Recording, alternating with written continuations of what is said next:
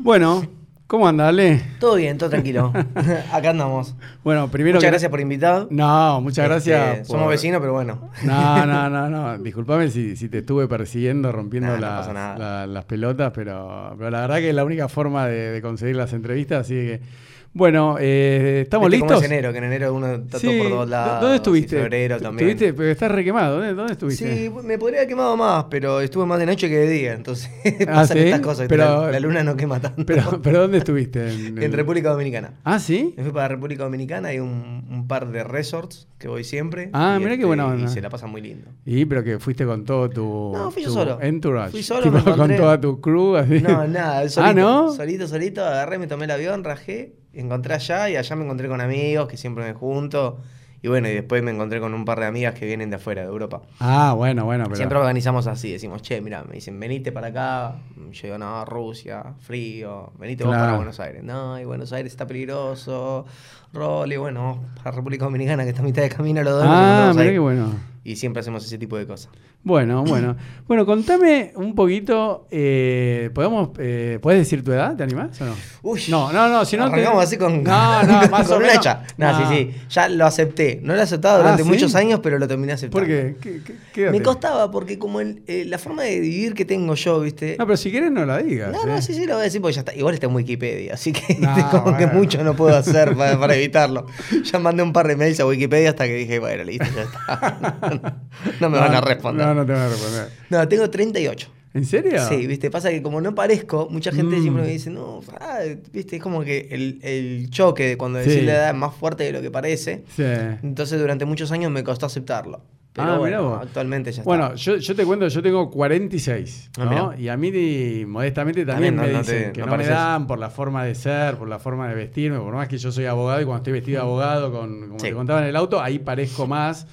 Pero, pero yo creo que la edad es un estado mental. Totalmente. ¿Entendés? Y, y mientras te- yo siempre digo algo, mira, bueno, los dos podemos mostrar a cámara, los dos tenemos pelo, ¿no? Mira, Sí, yo sí, tengo pelo, mira, me vos. conocen, así que aplastado por la gorra, pero No, no, no, porque viste que, que- que a veces yo, yo esto un poco el gorrito lo uso así como marca así del, del- del podcast, ¿no? Es divertido. Es más, lo tengo en el logo, después te lo muestro. Pero yo digo, yo no soy pelado, me lo pongo así de, de onda, ¿no? Pero no, viste que hay mucha gente que empieza a usar gorrito Sí. y después se queda con pelo, yo no. Pero. Yo ya dije, el día que me empiece a quedar pelado o algo, me rapo todo, me hago el toreto y ya está, listo, pero no solucionado. Ah, Digo, ¿sí? no, no, me peleé porque yo quería, ¿no? Por- No, no, pero igual. ya estoy preparado para esa época. Pero no, tenés un montón. Sí, sí, sí, sí, sí, no tengo problema por ese lado. Ah, bueno, bueno. No, no, no, por bueno. suerte, físicamente nunca tuve grandes problemas, así que recontra bien, ¿viste? Bueno, por eso, a ver, contame dónde, dónde naciste, ¿dónde sos? Bueno, yo nací en un barrio que se llama Barracas, Sí. en Capital. Es reconocido. Este, en realidad no nací ahí, o sea, es A mi ver, primer recuerdo. Sí. ¿No es cierto? Ah, puntualmente dónde nací, no lo sé. Estoy registrado en Avellaneda, que es cruzando Mm. eh, el río, Sí. en provincia, pero no sé exactamente dónde nací. Yo soy adoptado. Ah. Entonces no se sabe ¿Y bien, ¿Cómo ¿viste? es eso? A ver, contame esa historia. Y me viste, parece- yo por un lado soy adoptado y no se supo nunca quién, quiénes me tuvieron, ¿no es cierto? O sea. Mi, mi familia adoptiva me adoptó desde bebé, desde chico, y bueno, este, Qué loco. me llevó y vivimos en Barracas, ahí en, cerca de la Villa 21, después Sí. un tiempo estuvimos ahí. Y este y bueno, de a poquito nos fuimos acomodando, pero nunca se supo bien. Pero, ¿y cómo, pero ¿y cómo hicieron para adoptarte? O sea Este, bueno, por el hospital. Ah, por el pero hospital que directamente reci- hicieron recién papeles y nacido. todo, pero en esa época viste que era una época complicada, te estoy hablando del año 80. Por eso. Y hasta el 82 había adopciones este, Sí, sí, desaparecidos y demás. Muchas veces ¿Y? se contactaban conmigo. ¿Y? Nunca me interesó porque este, a ver, yo soy yo, mis papás son mis Ah, papás y para mí Eso así. preguntar. O sea, no Ah. podría nunca cambiar mi apellido. De hecho, mi apellido es al punto de que yo no tengo sobrenombre, es mi apellido y punto. Y quiero saber quién soy. No, Mirá no- no bueno. sueño con ser nadie. Ni Pero eso te, claro, entonces te, te contactaron varias veces. Sí, sí, sí, me contactaron varias veces, pero nunca me interesó averiguar. ¿Y, y cómo te.? Yo, por ejemplo, te cuento, mis- mi, mi primer hijo y mi, y mi tercera hija son los dos de tratamiento de fertilidad, ¿no? No, mira. Y yo, para que no tengan ningún rollo, nada, desde chiquito, yo le dije: no, mirá, papá y mamá no podíamos quedar embarazados, tuvimos cuatro años y pico. Me Hicimos tratamiento con, con in vitro, eh, con ICSI se llama, son las iniciales, el más complejo. Le digo, mira, agarran el, el espermatozoide y lo ponen adentro del óvulo, vos sos fecundado. Es más, le digo, había, no sé si sabías más o menos cómo es el proceso de... Más o menos, sí. Bueno, ahora me contás por qué, pero el caso mío es que eh, la estimulan a mi esposa y, y tiene 18 ovocitos. De esos los eligen, como si fuesen ¿viste, un concurso de modelo, dicen, bueno, estos son los mejores. los fecundan y de esos que fecundaron quedaron 6.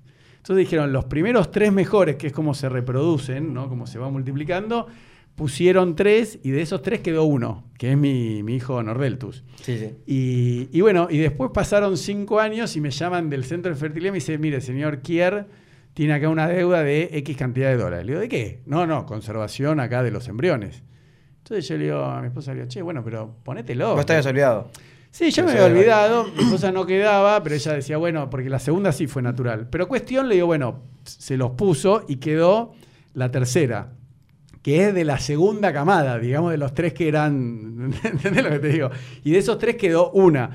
Y entonces mi- la chiquita yo le expliqué, mira, vos estuviste congelada así como la era de hielo, la película, estuviste congelada y cuando se pelea con el en medio le dice, yo soy más grande que vos. Que es verdad, o sea, es una locura, pero ella estuvo congelada cinco años hasta que, y es de alguna manera melliza, no es porque es otra partida, pero yo le expliqué todo. Pero bueno, vos, ese te-. Claro, pero yo dije, se lo voy a decir bien de chico, porque yo tengo compañeros míos, ¿no? De, de la primaria, que yo después me enteré que eran adoptados de grande y ellos tampoco lo sabían. Entonces, ¿vos siempre lo supiste? Siempre lo supe. Nunca. ¿En serio? ¿A qué que- edad? no, desde que tengo recuerdo. Qué bueno. No recuerdo en algún momento donde haya dudado de eso. Yo siempre supe que. que ah, ¿sí? Mirá, Sí. ¿Y quién te lo...? ¿Cómo fue? Además tenía un hermano que también fue adoptado.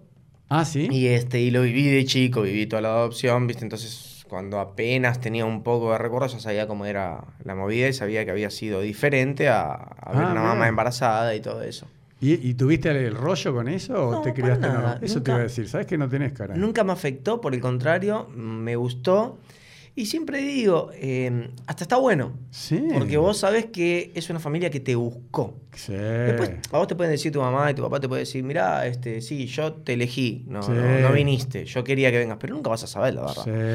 Eh, ahora, la realidad es que de esta manera es imposible que no hayan buscado. No, yo, yo que no pude tener hijos. eh, Entonces es una linda forma de saber que los padres que te dio la vida Sí. te eligieron, no llegaste.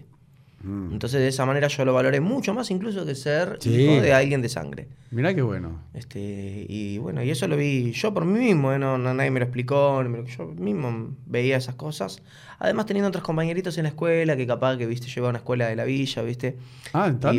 Iban- sí, de la 21. Pero, y po- Entonces ah, iban, y yo iba a escuela eh, pública, o sea, en ese momento no tenían buena situación económica mi papá. Ah, no Entonces, sabía. este, de repente, tener compañeritos que de repente tenían, no sé, la hermano con otro padre, el otro hermano con otro padre, y que de repente el padre de él no lo quería. y- quilombo, entonces, es como que empezabas a Yo, a mí, al principio de chiquito no me cerraba, decía, ¿cómo tu papá y tu mamá no te quieren? O sea, tu mamá te quiere y tu papá no, no, no me cerraba, y entendía que había otro papá, y es como que me hubiera afectado más ese tipo de cosas, quizás. Ah. Que, que lo que me pasó a mí, porque de hecho a mí no me afectaba, yo tenía una familia perfecta, decía mi mamá y mi papá me quisieron, me buscaron, Exacto. me tuvieron y eso no estaba puesto en ninguna duda porque lo buscaron ellos, no, Che, no- pero no mirá hay qué manera. interesante. Nadie vino y le dijo, toma, esto es tuyo y te lo tienes que aguantar.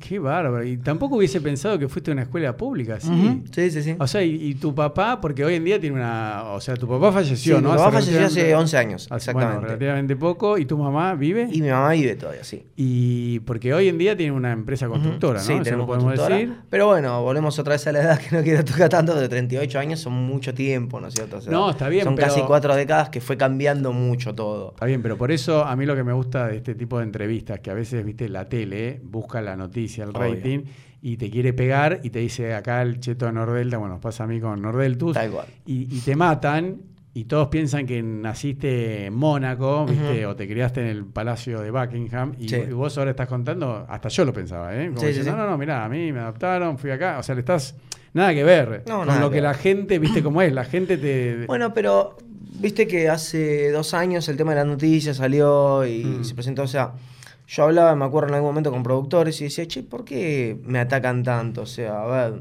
me comentan a mí por el exceso de velocidad y de repente hubo 25 muertos por día y se habló durante tres semanas y se sacamos la cuenta y decís, hablaron de mí mientras hubo 500 muertos Sí, y no se sí. habló de ningún otro y accidente. porque tiene rating. Y todos me decían, mira, eh, el personaje que te vendieron, de que sos un nene bien, que Claro. te importa todo o nada, Está me dice, es terrible, me dice, porque este, genera odio y amor, entonces Claro. este, me se genera un rating que, que- que levanta los picos y eso nos sirve para vender publicidad. Claro. Ni más ni menos.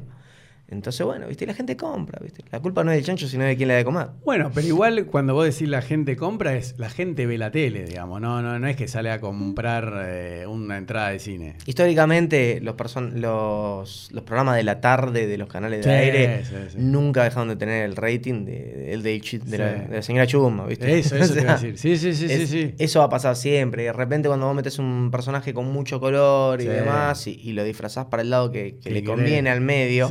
Porque si hay algo que tienen los medios es que las redes se hicieron muy fuertes, pero los medios siguen teniendo ese, ese círculo cerrado, Sí, ¿viste? sí. De que ellos deciden cómo presentar Sí. la nota. Cosa que en las redes no pasan, porque en No. las redes todo se, sabe la verdad tarde o temprano. No, y, y vos te mostrás como querés. O sea, Tal después cual. vamos a hablar un poquito de, de tu cuenta de Instagram, ¿no? Que, eh, ¿Cómo se llama? El, este, el- ay, el de barba. Este, Dan Bilzerian. De Bilzerian. Sí. Viste, yo decía, viste, vos, vos tenés fotos muy parecidas, con Sí. minas en culo, con guita, con autos. Todo varía, depende del país. No, pero digo, ¿viste? vos, sí, eso vamos a hablar porque a mí me pasa lo mismo Sí. con Nordel. Tú, me adelanto, digo, por ejemplo, eh, acá le ponen cheto, millonario, fanfarrón, no sé qué, y los mexicanos y americanos le ponen, oye, güey, este Sí. chico es clase media.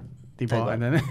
Y además te en pasa- México o en Estados Unidos, ¿viste? Y vos sabés cómo es. En Estados Unidos te alquilas una Ferrari, no sé, por 800 Sí, sí, dólares sí. y todos los youtubers lo hacen, se alquilan una Ferrari, se alquilan una casa, Totalmente de filman y están todo el tiempo presumiendo. Y en Estados Unidos, vos que sos re fierrero, no podés destacarte por los autos, porque cualquiera tiene cualquier auto, ¿o no? No, sí, sí, es muy difícil destacarse. Yo me destaco un poco por el tema de que consigo no autos nuevos, caros, sino autos difíciles de conseguir en el mundo entero. Sí. Pero sigue siendo mucho menos destacado que en otros países, ¿no es cierto? Pero por ejemplo, en el caso de Dan Bilzerian, Sí. fíjate vos que hace el mismo tipo de foto que hago yo, Sí. el mismo tipo, y hace lo mismo que hago yo. Sí. Y de repente Dan Bilzerian es un héroe nacional porque estuvo para cosas, porque genera trabajo, porque hace un- Pero perdón. cosas que yo también las hago, bien, pero, pero- acá no, acá vos sos el oligarca, ¿viste? Está bien, pero Dan, ¿de, de qué trabaja? Bueno, Dan Bilzerian genera trabajo, digamos, se No, le dice que genera trabajo porque él tiene un hotel en, en ¿cómo se llama? En, este, en Las Vegas. Sí. Y este y después tiene también una empresa de, ¿viste? Póker electrónico No, pero, y demás. pero él ganó la plata él- como jugador profesional de póker. También. No, no, él la guita la hizo así. La hizo así. Pero tiene la empresa ahora. Tiene No, una empresa de bien, pero eso póker viene y después, pero Y digamos- él es militar también. Sí, sí, eso lo vi. Lo vi. Yo también soy militar. Ah, ¿sí? En realidad soy eh, cazador honorario de- del regimiento y fui alférez de la reserva de la Fuerza Aérea Argentina. Mirá qué bien. Entonces, ¿qué pasa? Acá es al mal- revés. Acá vos sos un opresor, un Sí. tirano, un- no sos un defensor de la patria. Claro. Tenemos una forma muy diferente de verla. Y si tenés plata acá, no sos la persona que está generando plata para dar puesto de trabajo, sos la persona que te llevas todo. Sí, sí, sí. Y es muy difícil cambiar esa mentalidad, pero es muy triste, porque si no la cambiás, este, la gente va a seguir pensando que tiene que vivir del Estado y no para el Estado. Sí, sí. Que es lo que nos hace tan poco patriotas. Y por eso tenemos tan Sí, tanto la bandera de un, Argentina no de hay. un político o la bandera de un equipo de fútbol y no la bandera de Argentina como la tengo tatuada yo. Ah, sí, a ver, ¿se bandera tatuada Ah, mira qué bien. que dice hecho en Argentina. Así que ninguna bandera política ni ninguna bandera de ningún equipo. Ah, O sea, qué siempre fui así. tan- Primero el país y Ah, después mirá este, las decisiones de lo que sea. También se me atacó mucho por eso, porque al no tener una bandera política, no tenés un lado que te defiendan. Como es tan Mm. bipartidario todo. Sí, sí, sí. Es, si sos de acá, te defienden de allá. Y si sos de allá, te defienden de acá. Cuando yo no estuve ni con acá ni con allá, chao. fue un ataque de todos lados y bueno. Bueno, pero ahora vamos a llegar al ataque. Entonces, fuiste una, eh, para mi sorpresa también, fuiste a una escuela del Estado. Fui a la escuela del Estado, toda la primaria. Sí. Ahí. Cuando pude ir a la secundaria, pude entrar a una escuela de aviación. Este, pero bueno, se me complicó Hmm. con varias cosas y tuve que volver a una escuela del Estado. ¿También ahí en Barracas? Eh, no, fui al Otto Kraus el segundo año. El Otto Kraus está muy cerca de Barracas, sobre Paseo Colón. No, está bien, pero ¿y seguías viviendo en Barracas? Seguía viviendo en Barracas, sí, sí. Volví ahí, era complicado seguir en la escuela de aviación, era cara, tenía un montón de cosas. Y, este, y después empecé a seguir por el lado privado de aviación. Seguí, me recibí de piloto. No, no, pero eso ya eh, no, secunda- con hora secundario, de vuelo. secundario, sí, sí. Una escuela que se llamaba Alto Vuelo, que estaba en Avellaneda. Pero, era, Avellaneda de además acá. tenías matemática, lengua, como una escuela todo. común. Era un bachillerato. Nunca eh, escuché eso. Sí, sí, es un bachillerato orientado a aviación. Pero pará, contame, tu papá, ¿a qué se dedicaba cuando vos eras chiquito? Mi papá hasta el 87 Mm. fue empleado de una empresa llamada Inmar. Mm. Era un maestro mayor de obra de Sí. la empresa. Este, luego esa empresa se fundió Hmm. Eh, se dio convocatoria y se juntaron varios empleados, se dividieron varios empleados, pero entre tres empleados se juntaron para empezar a hacer este, las subcontrataciones que hacían para otras empresas, Mm. Inmar. Entonces se juntaron tres empleados y eh, hicieron la empresa esta. Pero eso qué edad tenías vos para ubicarme. Y yo tenía siete años. Cuando, o sea, tu papá hasta Cuando los mi siete papá años empezó a hacer la empresa. era empleado y tenía... Era ma- empleado maestro mayor de obra. Pero por eso, y tenían una vida así, clase media baja, como... Y sí, a ver, dentro de lo que era la familia de mi mamá, que mi mamá tiene seis hermanos, era la familia que mejor posicionada estábamos. Vivíamos Ah, ¿sí? en Capital Federal Ah, y, mirá no sé, dormíamos en casas que el piso era de, de cemento y Ah, de falta- mirá. cosa que por parte de la familia de mamá había barro en las casas, ¿Serio? en la entrada, sí, en Ceres, en un pueblo Qué bárbaro. y, y vivíamos no mal, mal, pasando hambre, pero no nos sobraban muchas cosas. Y, Mm. este, y yo, como iba todos los veranos allá, estaba acostumbrado a jugar en las cunetas, ¿viste? Por eso nunca tuve problema de, Claro. de embarrarme, como estoy ahora haciendo el jardín de mi casa, embarrándome. Claro. Este, y jugaba con eso, y me divertía con eso. Y, y bueno, llegado ya más o menos los 12 años, ah, estoy sacando cuentas por el año, sí, más o menos 12 años, ya ahí empezó a verse un poquitito eh, lo que era la, la inversión de poder haber generado mi, mi papá una empresa. Ah. Imagínate que los primeros años fue seguir poniendo, ¿no? Empezar Sí, a cobrar, sí, viste sí, que vos pones un negocio y pones, pones, pones, pones. Bueno, y... Empezás a cobrar 4 o 5 años después. Ah, mira qué bien. Pero Así entonces... que dos años, pero muy leve. Cuando te digo muy leve, te digo que compramos nuestra primera casa. Y ya la alquilábamos. Ahí en Barraca. Claro. Bueno, pero para cerrar la primaria, ¿eras buen alumno? ¿Cómo, cómo eras de chiquito? ¿Eras quilombero, inquieto? No, en el buen sentido. No, porque, bueno, ¿eh? No, pero viste que hay mucha gente. Yo una vez leí un artículo que dice que lamentablemente se juzga a la gente solo académicamente. Entonces, si un chico se porta bien y tiene buenas notas en la escuela, que lamentablemente eso empieza a los 6 años y termina eh, en la universidad, o hay gente que hace Sí. máster, nunca labura, tiene 30 años. Entonces, te juzga la vida o la sociedad por cómo sos en la escuela. Y hay un montón de gente exitosa, emprendedora, Sí, que en la escuela era pésimo, porque es muy difícil la escuela. La escuela se hizo para un modelo industrial donde los padres tienen que ir a trabajar, dejar al chico de las 8 de la mañana a las 5 No, pero de la además tarde. hay miles de factores, o sea, vos no Sí. sabes los problemas que está atravesando cada uno de esos Claro. chicos en la vida, qué, qué es lo que no le interesa, qué es lo que sí Claro. le interesa. Eh, mi experiencia dice que no es tan así, porque yo me subo a un taxi y este y hablo con la persona Sí. que maneja el taxi y es arquitecto. Sí. Y de repente me encuentro con otras empresas UTES con las que hacemos Sí. una transitoria de empresa, eh, que el dueño este, nunca terminó la secundaria. No, no tiene que ver. Y- pero es un tipo muy emprendedor, ¿viste? Sobre todo la gente que vino, vos pensás esto, yo siempre digo, la gente que vino después de la Segunda Guerra Mundial, todos los Sí. italianos, ¿viste? Sí. Que vinieron, que llegaron Pero a nuestro puerto. ¿qué, es- qué apellido es? Croata. Croata. Yugoslavo en realidad, pero ya Yugoslavia bueno. no existe, así que digamos ah, mirá que vos. croata. ¿Y tu mamá? que Y no, mi mamá era india de acá. Sí, por eso, una-. Mi abuela era Sí. en realidad croata. Ah, mi abuelo, perdón. Tu abuelo. De parte de mi papá. Sí, de parte de tu- Era croata, o sea, yugoslavo. Y mi abuela era italiana, Facio, Claro. de apellido. Cuando mi abuelo vino, eh, nos contaba la historia de que él era uno de los 11 hermanos Qué bárbaro. y, y tenían un hermano que no era él, que iba a la escuela. Y era Claro. el único que podía ir a la escuela porque era el único que le podían pagar la guagua, que era la, la- la combi que lo llevaba, Sí. que eran varios kilómetros hasta Sí. donde tenía que ir. Cuando volvía, él tenía la obligación de explicarle todos los que le había enseñado a la escuela a Qué todos los otros hermanos. Y así aprendieron todos y así todos tenían, pero no tenían el título. Qué bárbaro. O sea, eso te da la pauta de que decís, no siempre la escuela es ¿no? lo que... No, para mí para nada. Pero entonces por eso, en la escuela eh, eras quilomberito así. Y yo era, yo era inquieto. Inquie- No, por eso, inquieto, pero travesura, no eras mal pibe. No, no, le no, no. clavaste un compás a un amigo. No llegué a ese punto, pero siempre digo y lo cuento. En un momento lo contaba como riéndome porque eran otras épocas y Mm. actualmente lo cuento y digo, "Mm, ¿cómo le erré? Pero cosa. era, era medio de, de- de ser el, el bravucón, ¿no es cierto?, de la escuela. O sea, y yo me ponía a pensar y decía, ¿por qué Pero como buscabas piña. Y así. yo, por ejemplo, cuando fui a la primera, a la primaria escuela, Sí, a la primera sí. escuela, a la, a la número 5 y a la 9, este, que son las dos primeras que fui, ¿qué pasó? Me encontré con un montón de chicos que cualquier problema, cualquier cosa que no les gustaba, era te espero a la salida. Sí, obvio. Y, ¿viste? y eso es como que me crió de otra manera, que cuando entré yo a una escuela privada, Claro. ahora te espero yo a la salida. Entonces, y esto es lo que te digo que lo cuento Ah. con gracia, digo, no, los tiempos cambiaron, no es tan así, no, No, debería ser tan así. Pero lamentablemente en esa época era así. Sí, sí, bueno, y ahora también, ¿eh? Era no, no así. te creas. ¿eh? Y sí, pero No en una ahora por lo menos está visto privada. distinto. Antes en ese momento vos se lo comentabas a la profesora y la profesora te decía, y bueno, quédate un ratito y después salí. Y vos decís, pero solucionámoslo. No, sí, sí. Y no. Yo estoy de acuerdo. este, fui- pasé a ser yo el, el, el No, eran- por decirlo de una manera. Pero también eran otras épocas. Yo me acuerdo, yo por ejemplo fui al Roca, que era un colegio del Estado, y la otra vez me contaba otro youtuber. Decía, no, nosotros hacíamos quilombo. Le digo, ¿pero a qué nivel? Le digo, porque yo en el Roca, yo estaba en primer año, medía un metro veinte, por ejemplo, ¿viste? Porque no había pegado el estirón, y tenía un compañero de 18 años que había repetido cuatro veces primer año. Y, y, ¿entendés? y era una locura, pero no era uno, había. ¿Fuiste primero de la fila en la bandera vos también? Eh, que, que de peticito. Sí, igual que yo. Estábamos los dos adelante, estábamos regalados. Pero te quiero decir, tenía un compañero de 18 años que agarraban las sillas y las tiraban por la ventana y rompían los vidrios. A veces prendían fuego las sillas de plástico. Yo llegaba a la escuela, me, me agarraban de la cabeza y me decían, pibe ahí sentada. Yo no sabía de qué estaba protestando, pero me tenía que sentar en el patio porque si no me rompía la cabeza.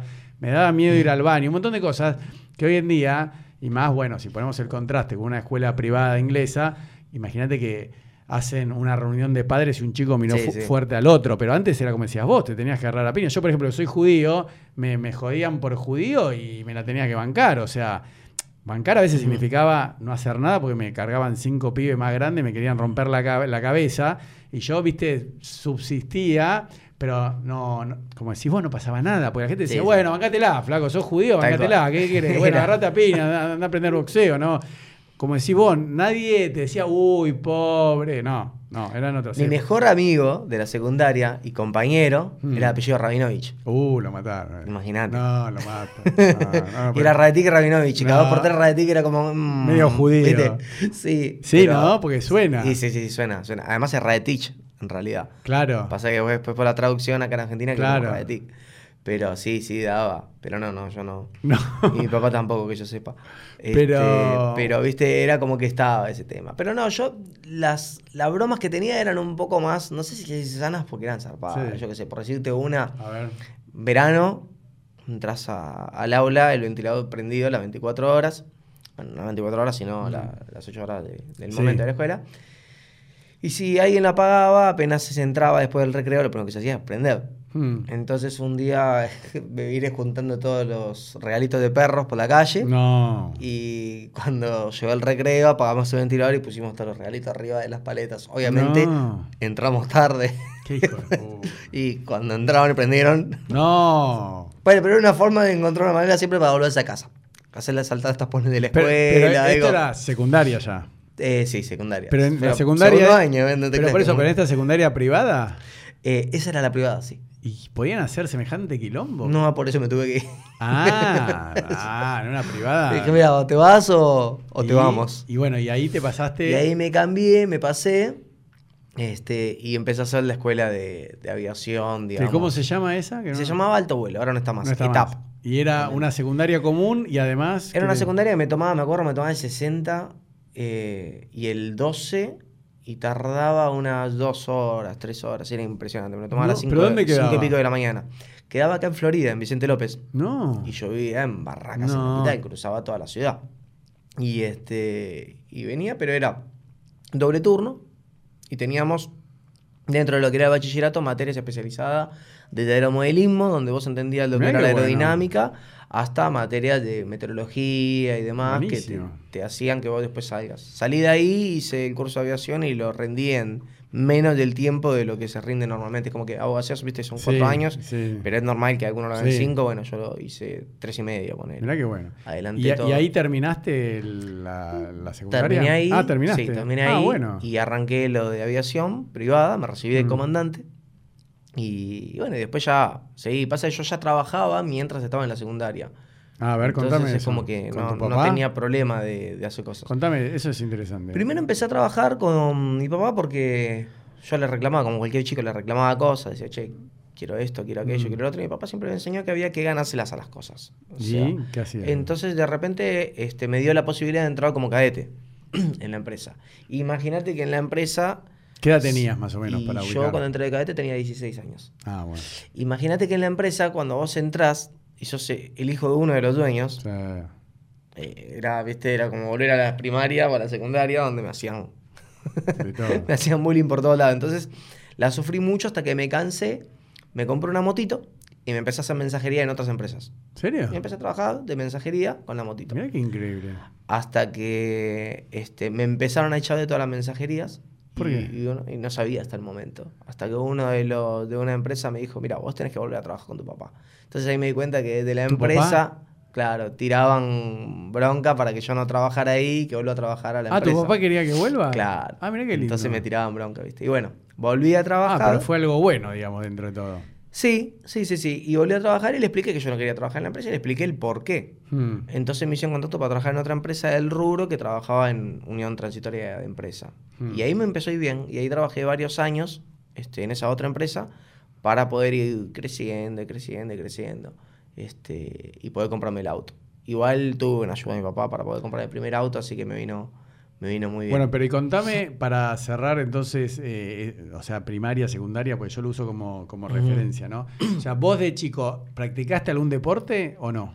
Mm, no. No, no. Teníamos, en la escuela teníamos... no, no, este, eso no cuenta, digamos. No, pero, pero en el la barrio escuela, pateaba no. la pelota, en la calle, No, bicicleta, nada. No, no, no. Hacía taekwondo de Ah, chico. bueno, eso es importante. en Boca Junior, pero no lo hacía súper profesionalmente. No, pero no importa, ¿cuántas veces por semana iba? Y iba martes y jueves y faltaba una a la semana. No, bueno, pero eso es importante porque te vas formando como persona. Sí, lo un que- arte marcial. lo ¿Qué que edad me- tenías ahí más o menos? Y yo empecé como a los 11, 12 años. Ah, muy bien. Lo que sí me tenía que después terminar, donde ya me acomodé un poco más y terminé la secundaria Mm. y terminé también el, el de aviación, es como que como yo siempre estuve acostumbrado a trabajar y hacer algo más, me quedé como con mucho tiempo. Mm. Y ahí empecé a darle más importancia a lo que era el taekwondo. Ah, de. y siempre sí, hice en lo- Boca. Entonces empecé a ir bien, me empecé Pero, ¿y muy ahí bien. tenías, Y empecé a 18? competir. Y sí, 19. ¿En serio competiste taekwondo? Y a los 22 años viajé a Brasil y salí segundo, medalla de plata en, el, en las Olimpiadas de Taekwondo de lo que era Sudamérica. Ah, pero entonces. en- en- Así que me fue muy bien. Y, y eso hoy en día seguís. Pero ya más de grande, digamos, ¿no es No, cierto? bueno, pero está bien. No pero, tan de chico. Y eso seguís No, hasta hoy en día me sigo hablando con todo, ¿viste? No, pero no entrenás. entreno, pero no, no, no entreno. Es como que el, automovilismo me sacó muchísimo tiempo. A ver, contame el Y automovilismo. dejé cuando empecé en el Top Race. Ah, por eso, va- vamos a hablar. Entonces, para, bueno, primaria, eh, esa, esa etapa, secundaria, me contaste cuando empezaste a trabajar. Tenías esto de taekwondo que lo retomaste después a, los 18, pero ahí re a full, ¿no? Porque para ir a competir Sí, tenías que hacer sí. todos los días. Sí. Y hacías ahí es en que, Boca. es que, claro, todo el tiempo que yo tenía libre de estudiar, ahora era Ah, no entrenar. estudiabas. Claro, Claro, ya había terminado la secundaria. Eso ya lo tenías terminado. decidido. Le dijiste, papá, yo no estudio, no me rompan las bolas. Y es que ya había, digamos, hecho lo que yo quería, que era ser piloto. Hmm. Y lo que me pasaba al socio de mi papá, No, principalmente. pero piloto, ¿a qué edad te recibiste? Y yo empecé a los 16 años y 9 meses, que es cuando se puede empezar a hacer el curso. O sea, lo empecé mientras todavía hacía la secundaria. Ah, ah, por eso. Y me terminé recibiendo a los 20 años. Ah, re joven. Era piloto privado con BFR controlado, Qué PPA y multimotor. Y este. Y yo quería entrar a una aerolínea, quería entrar a una aerolínea. Ah, ¿en serio? Y mi papá quería que yo entre en la empresa y yo, viste, le daba importancia, pero no tanto, como que quería apuntar para otro lado. Y mi socio es el que más quería, o sea, el socio de mi papá, Sí. actualmente mi socio, era el que más quería que yo entrara en la empresa. Y un día me dijo algo que era muy puntual, que me quedó dando vuelta en la cabeza, que me dijo, vos tenés que elegir, Alejandro, qué vas a hacer. Si querés ser el que maneja un avión para alguien o si querés ser el dueño de ese Claro. avión. Sí, sí. Entonces ahí es como que lo empecé a entender, obviamente uno dice, no, yo quiero ser el dueño del avión. Sí. Y empecé a entender que tenía que entrar por otro lado. Y bueno, me fue claramente bien. Este, y me metí en la empresa, empecé a trabajar más en la empresa, empecé a ayudar mientras seguía haciendo otras cosas. Pero claro, me sobró todo ese tiempo Hmm. y ese tiempo lo empecé a utilizar, digamos, en hacer taekwondo. Eh, en el 2001, el 20 de julio del 2001, el Día del Amigo, Mm. pleno lío en Sí. Argentina, este, yo salgo con una exnovia mía de- en aquel momento, con el auto, a pasear, entro por la Costa de Olivos y en la Costa de Olivos este, me agarran para robarme el auto y me balean. Ah, eso me estaba diciendo Me antes. pegan cuatro tiros, ¿Ahí qué edad tenías? 21 años. O sea, No. me pegan un tiro en... ¿Ibas con un auto alta gama? No, con un gol. ¿Con un gol? Sí. un gol.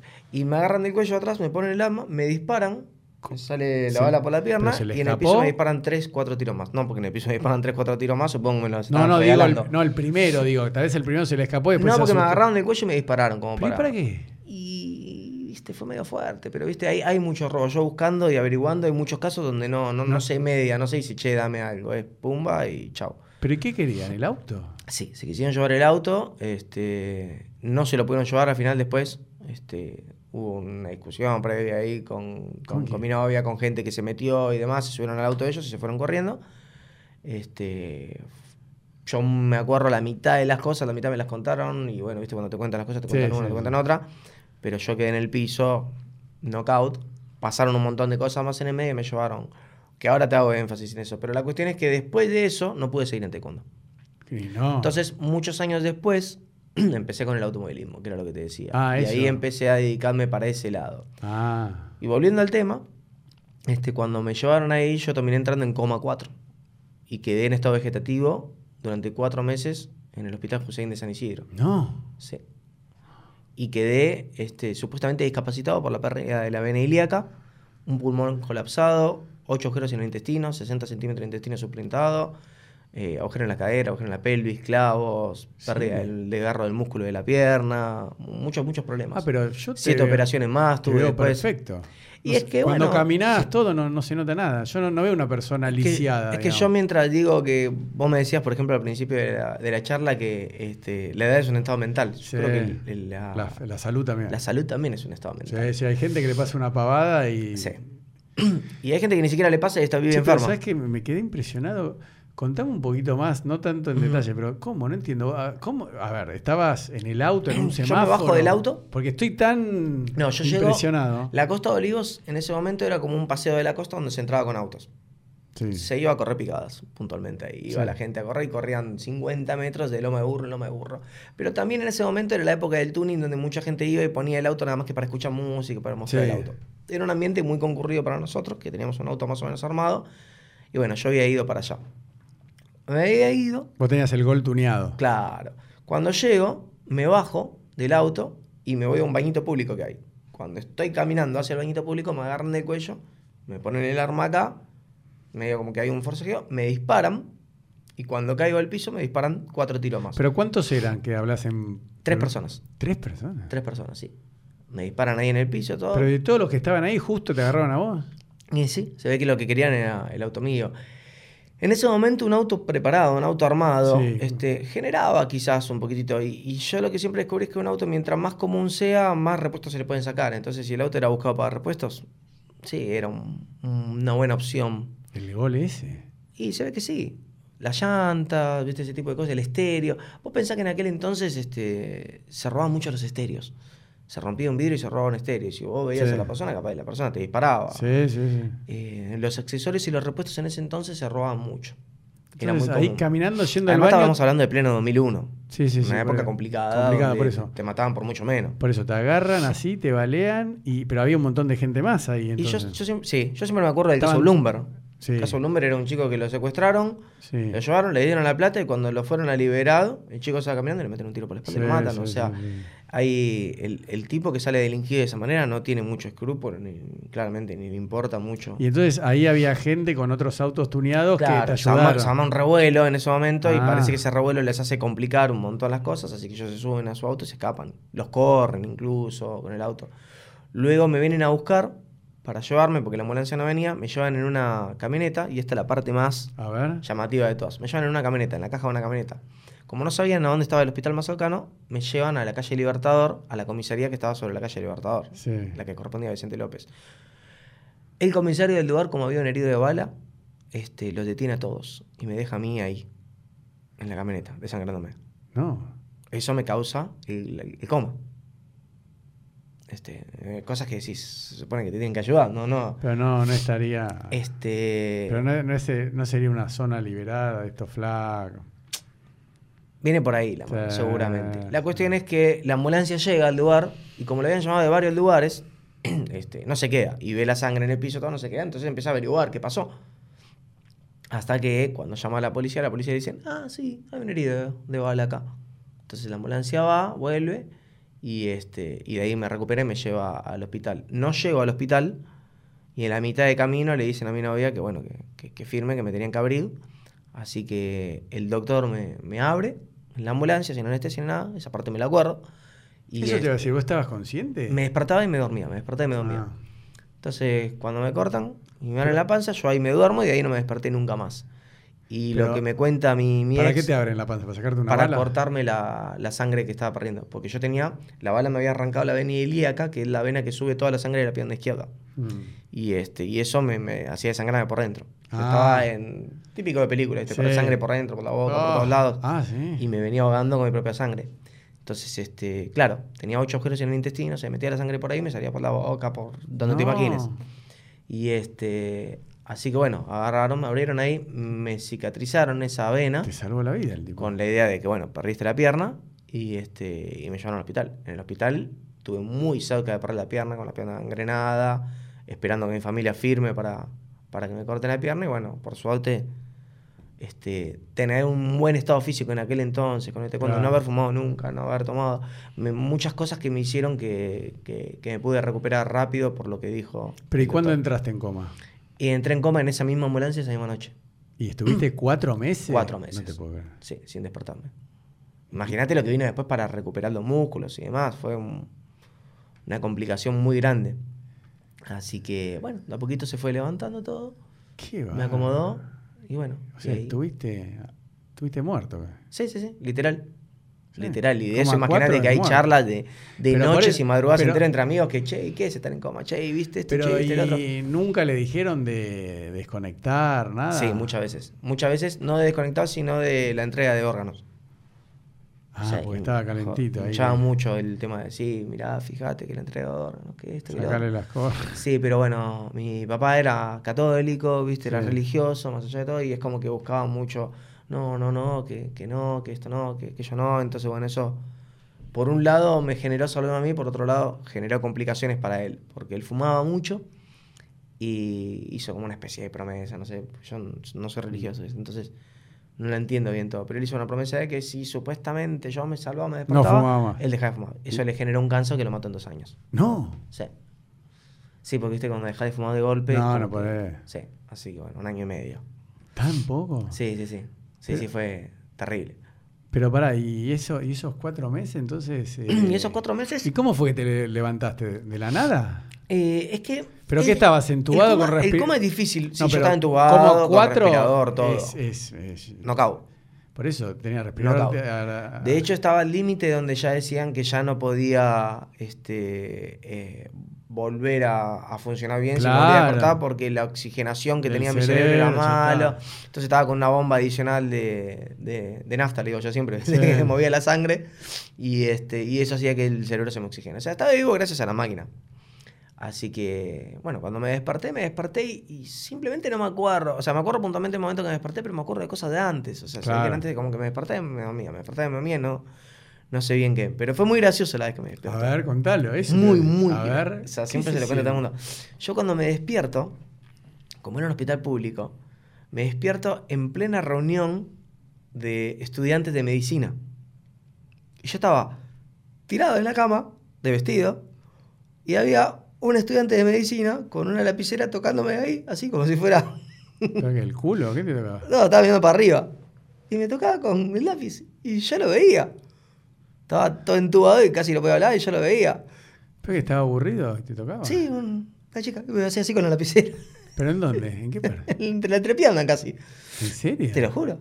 Y todos hablando y contando un montón de cosas. Y dos cosas graciosas del tema. Una que me despierto en ese mismo momento. O sea, o ya estaba despierto y no hablaba. Sí.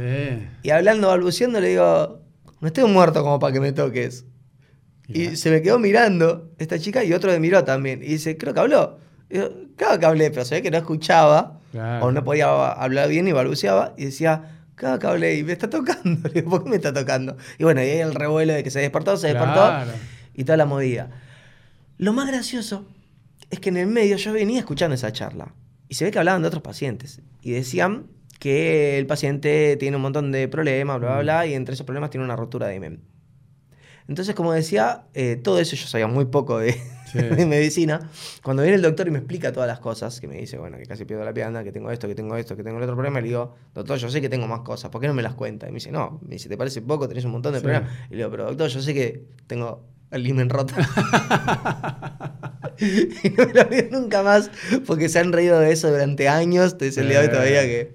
Pero qué increíble que lo escuchaste estando todo- saliendo del coma. Sí, sí, sí, porque se ve que ya me había despertado, pero claro, después me lo explicaban un poco, me decían, vos te despertás, pero todavía tus músculos no funcionan bien. Claro. Me dice, capaz que te estás despertando durante una semana y ya empezás a escuchar, ya empezás a Ah. ver, ya empezás a mover, pero todavía no tenés fuerza para moverte y la sangre no te llega bien a todo el cuerpo, entonces, este... Me dice, podés escuchar, podés sentir que hasta contestaste, hablaste algo, pero tu cuerpo no lo habló. Claro. Entonces ese tipo de cosas fue como algo que... Y, pero ¿y después de ahí cómo, cómo- Bueno, de ahí este, mucho tiempo de rehabilitación. Sí, ¿cuánto tiempo? Para, para darnos una y idea. el doctor me había dicho que entre un año y dos años iba a tener de rehabilitación. ¿Tanto? ¿Pero que no podías Sí, caminar? ¿No, No podía podías? caminar. Pero para que te des una idea, otra vez los autos me salvaron en todo sentido. Sí. Porque eh, apenas me voy a mi casa, la casa de mi papá en ese Mm. momento, este, porque no me podía volver y estaba Sí, solo. Sí. Me voy para la casa de mi Y papá. ahí tenías 21 o 22, me dijiste. 21, sí. 21. Me voy para la casa de mi papá y me acuerdo que este, estaba desesperado por el auto. ¿Qué ha pasado con el auto? ¿Qué pasó con el auto? Dice, está, está abajo, está tranquilo, está tranquilo, que está abajo, que está el otro. Entonces me acuerdo el segundo día, salí de la cama y me arrastré hasta la cochera, que eran dos pisos para abajo, y me ¿Y? arrastré literal porque no me podía parar. Y me fui hasta ver el auto. Y estaba. Me agarraron, me cagaron a pedo, me subieron, me pusieron de nuevo. Pasado cuatro días más, que yo ya empezaba a tratar de levantar con, con unas muletas y me apoyaba, pero todavía no podía, me volví a arrastrar hasta abajo. Llegué, abrí el capó del auto, le conecté las baterías, lo arranqué, abrí el portón eléctrico y me fui No. con el auto. Y tenía un solo pie que lo podía mover, así que iba haciendo punta y salí con el auto. Puntita, claro, porque era cambio. Iba apretando el embrague y soltaba el embrague despacito para que se empiece a mover. Ya, ya, y cuando se movía soltaba rápido y aceleraba, ¿viste? Y el otro iba corcodeando Claro, salí. porque la izquierda no la Muerta. mover. Muerta porque no tenía. Pero hoy en día está perfecta. Sí, lo que tengo es que tengo una especie de bypass. Es un bypass. Sí, sí, es, sí, es un bypass. un bypass. Y a diferencia del bypass, es como, para los que no saben, es como si fuera un cañito, ¿viste? Mm. Que a diferencia de las venas, las venas, se, cuando circula más sangre, por ejemplo, cuando corres o Mm. cuando nadas, se hinchan y pasa más sangre por el lugar. ¿Qué pasa? A mí se me hinchan todas las venas normales como cualquier Sí. persona, pero el bypass queda en el lugar, Sí. no se hincha. Entonces se hace como una especie de, de tubo Venturi donde se empieza a frenar Sí. y eso genera que la sangre que baja no suba a la misma velocidad que baja. Entonces Mm. se me hincha la pierna, se me acalambre y me trae algunos problemas. Si entrenás, digamos. o- Si corro, por ejemplo, yo soy buzo también, buzo Sí. en mar Ah, eso te iba a decir. Y ahí. si me tiro al agua y empiezo a bucear, es- esta pierna la tengo que cuidar mucho. Pero con el tiempo fui ya entendiendo y ya sé que tengo que usar más de una pierna que la otra. Ah, mira. Me acuerdo en aquel momento había una máquina de baile que se llama Pump It Up, ¿Cuál? que vos ibas a bailar, la Pump It Up. La, la que saltaba, Sí, que se prendían de color. Exactamente. Era una cosa que estaba de moda. Sí, y cuando sí. me había empezado a recuperar, iba con mis amigas ahí y nos poníamos a bailar en esa máquina. Y yo no podía bailar más de tres, dos pistas porque ya acá. las quedaba. Bueno, entonces, para, y, y entonces, bueno, lo de los autos eh, lo habías descubierto antes del... Siempre me gustaron. Siempre te gustaron. Siempre me gustaron los autos. De hecho, de chiquito no, no coleccionaba. En esa época me acuerdo había muchos muñequitos tipo los Playmobil. Pero así. autos no, nunca. Lo mío era siempre autos, no, no. Ah, sí, ya era siempre auto. auto, de chico, siempre Pero ahí auto. ibas al autódromo con tu papá, no, ibas a No, ver no, no. carrera, no, porque mi papá era más del lado del fútbol, digamos. Le gustaba más el fútbol y yo me ¿Vos? tiraba para el, tema de los ¿De qué autos. cuadros son? ¿De Boca? De Boca, Y sí, en teoría. De Barraca, pero, sí. no, no te veo muy. No, no, no, no soy muy futbolero. Bueno, mejor. Y este. No, y siempre me gustaron los autos. Cuando pude comprarme el auto empecé a meter. ¿Pero cuándo te compraste el primer auto? Y el primer auto me lo compré a los 17 años. Cuando tuve registro. ¿Qué auto fue, Yo ya venía ahorrando. Un Mazda 626 del año 82. Es algo parecido a un Taunus. Sí, sí, sí, no me acuerdo. Cuatro cilindros, chiquitito, 1.8, motor más chico que el del Sí. Taunus. y bueno, era. ¿Y por qué arrancaste por ese? El auto del tren fantasma era. Pero- Porque era lo que podía comprar. no, pero justo un Mazda, compraste un Taunus. bueno, no sé. porque. Una- y en ese momento era un poco más barato y era más tecnológico. Ah, el te Mazda. gustaba. Este, y siempre me gustaron los japoneses. Ah, eso te Yo quería auto de tracción trasera, japonés. En ese momento todo el mundo se compraba un 128 y yo decía, es una caja de zapatos, déjate de joder. El Fiat 128. Claro, un 128, un 133 era lo más común. Y yo decía, Sí. me muero. No, no. Sí, digamos, también se compraba mucho en ese momento un Falcon, un Torino. Y yo decía, uh, un Torino, qué lindo. Claro. Porque el Torino estaba lejos de las posibilidades. Entonces le apunté al Mazda. Entonces empezaste con ese, a ver, contame un poquito tus autos. Ese que fue mi primer auto. Y de ahí, Después compré el Colt. Este, usé... ¿ese Gol nuevo? Sí, sí, sí. Es un Colt. Ah, Colt. Sí, sí, Colt. Es, ¿El Mitsubishi? Sí, es muy parecido. al Ah, cortito, pero- chiquitito. Ah, pensé que me habías dicho que era un Gol. No, No, no, Colt, Ah, Colt. el Mitsubishi Colt. Yo me acuerdo que no tenía. No tenía levantavidrios automáticos. Me No, acuerdo que un no, amigo no. se lo había comprado y se quería en- encargar una mina y, y tenía- digo, pero pará, ¿te acordás? Sí. Porque ¿cómo vas a tener semejante auto? Sí. Nunca entendí por qué no tenía levantavidrio eléctrico. Porque era un auto que lo veía redondito, lo veía llamativo y te parecía un auto wow, pero era lo mismo que un Gol prácticamente. Claro, bueno, que- pero era Mitsubishi. Sí, sí, sí, o que un Uno, era ese Sí. tipo de cosas. De hecho, era Ah, la más era base. un Colt. Un Colt, Está bien, un Mitsubishi Colt. Y este. ¿Y ahí y ese lo tuve mucho tiempo, lo tuve un tiempito, hasta que me compré un Peugeot 307. Mm. El mayor ahorrado de mi vida. Un auto de tracción delantera. Ah, no, ah, pero Peugeot te gusta la marca, no. Es muy lindo, la verdad que son muy Sí. lindos, pero son autos de tracción delantera y autos No, que no. decís, mm. Y bueno, y ese fue muy problemático para mí, muy nena el Peugeot. Agarras un par de pozos y demás Sí. y ya sufre Oh. de todos lados. Entonces, ahí fue creo que yo cuando me hice más el énfasis de fanático de los autos japoneses. O sea, O venía sea- de dos autos japoneses, me compré eso Sí. y dije, nunca más vuelvo a comprar algo que no sea japonés. Y de ahí qué Y pasó. volví a saltar ¿A autos japoneses. ¿Cuál? En ese momento se había comprado, cuando vendí el 307, lo vendí eh, nuevo, era el 307. Lo vendí un par de años y con la plata que vendí el 307 me compré un Nissan del año 94. O sea, volví para atrás, Sí. pero lo pagué lo mismo. Claro. Era una Nissan 300. Ah, era un V6 sí, yo biturbo, que era una cosa de loco. Pero del año 94, ¿en qué año lo compraste vos, más o Y menos? 2005, 2006. O sea, yo- Claro. yo, venía, Ah. todos me decían, ¿cómo vas a vender un cero kilómetro? Y No me importa. no, pero el Nissan 300 era una. Va, sigue Sí. siendo. ¿Se, se hacen nuevos? no, Eh, ya no. ahora se hacían una que se llama 370, que Claro, es la versión nueva que había pasado Pero el por los Nissan 350. 300 era. Era una cosa de loco. Entonces, bueno, yo me había comprado ese y todos me decían, no, no, no. Y cuando lo veían decían, ah, pero es una nave. Quedaban eso que- yo me acuerdo el Nissan 300 Ah. era, era un autazo. Sí. Nuevo, cero kilómetros. Y de ahí me, me convertí en fanático total. Ahí. Eh, armé ese, me acuerdo que me hicieron unas notas para unas revistas en ese momento, que eran revistas de tuning. Y en la revista todavía tengo la nota donde, donde digo que quiero tener los cinco samuráis japoneses, que eran los cinco autos de cada una de las marcas más importantes. La Supra, la RX-7, Eso te iba a decir. eh, el Mitsubishi, tal cual. Y la Nissan 300, todo. Entonces, yo decía que quería tener esos cinco. Y todo el mundo me decía, no, son muy ambiciosos, no, ¿cómo vas a pensar eso? no, pero aparte locura". usados, no cero. Sí, sí, sí, bueno. se compran usados. En el medio de eso tenía que conseguir Nah, es un kilómetro. autos muy difíciles de conseguir como la Supra, que me decían, pero ni siquiera existen en el país, no importa, yo lo voy a tener. Y bueno, y lo logré. ¿Y en Lo cuán- logré. cuánto tiempo te llevó? Y no, me llevó 20 años más. Ah, no, no, no, porque para, que, 15 enti- años para que entendamos todos que no somos tan fierreros no, como vos, sí. claro. 15 años más, imagínate que no era una cuestión de plata, era una cuestión de conseguir. Por ejemplo, hoy en día todo el mundo me dice, quiero un Skyline. Me dice, ¿cómo consigo un Skyline? Y yo te digo, mira, Para esa que. el Skyline es un Nissan, que, hay acá en Argentina, que es el azul con el Sí. que fuimos aprobados. Sí, sí. Y todo el mundo dice, quiero un Skyline, quiero un Skyline. Me dice, pero por el Skyline. Y yo digo, mirá, yo estuve 15 años tratando de traerlo. ¿Viste? La gente piensa que va a poner plata y. No. pum. Digo, ah, a mí me gustan este tipo de autos, no me gusta una Ferrari, por ejemplo. Eso te iba a preguntar. ¿Por qué esto y no los italianos o los alemanes? Porque siento que una Ferrari, un Lamborghini, algo de eso, es, es un auto que va a un jugador de fútbol. Lo compra. pimba, pone y se Entonces no me siento que sea un auto que me represente a mí, que soy fanático de los autos. Siento que es un auto para el que tiene plata y no para el que le gustan los autos. Exacto. Y que yo tengo plata no significa que deje de darle importancia a lo que verdaderamente nos hace fierreros. Para mí un auto que, que, que nos identifique es un auto difícil de conseguir, que sabes que vas a tener problemas con los repuestos, que sabes que Sí, vas a tener güey. 20.000 Qué kilómetros, pero que vos decís, no me importa. A menor escala, lo comparo con el que remacha el auto al piso, ¿viste? Que lo plancha al piso. Sí. Y decís, pero estás sobre loco, no me borro. No importa, yo andando en este auto demuestro que yo soy un verdadero fanático de los autos. Y es verdad, y vos lo ves a que ver, doblan, decime, rayan, por todo. eso, entrando en el mundo fierrero, cu- ¿cuál es el límite? Porque a vos te debe pasar, ¿no? O sea, de, de, de lo grasa, lo digo con cariño, ¿no? El límite de lo grasa, No, porque sí.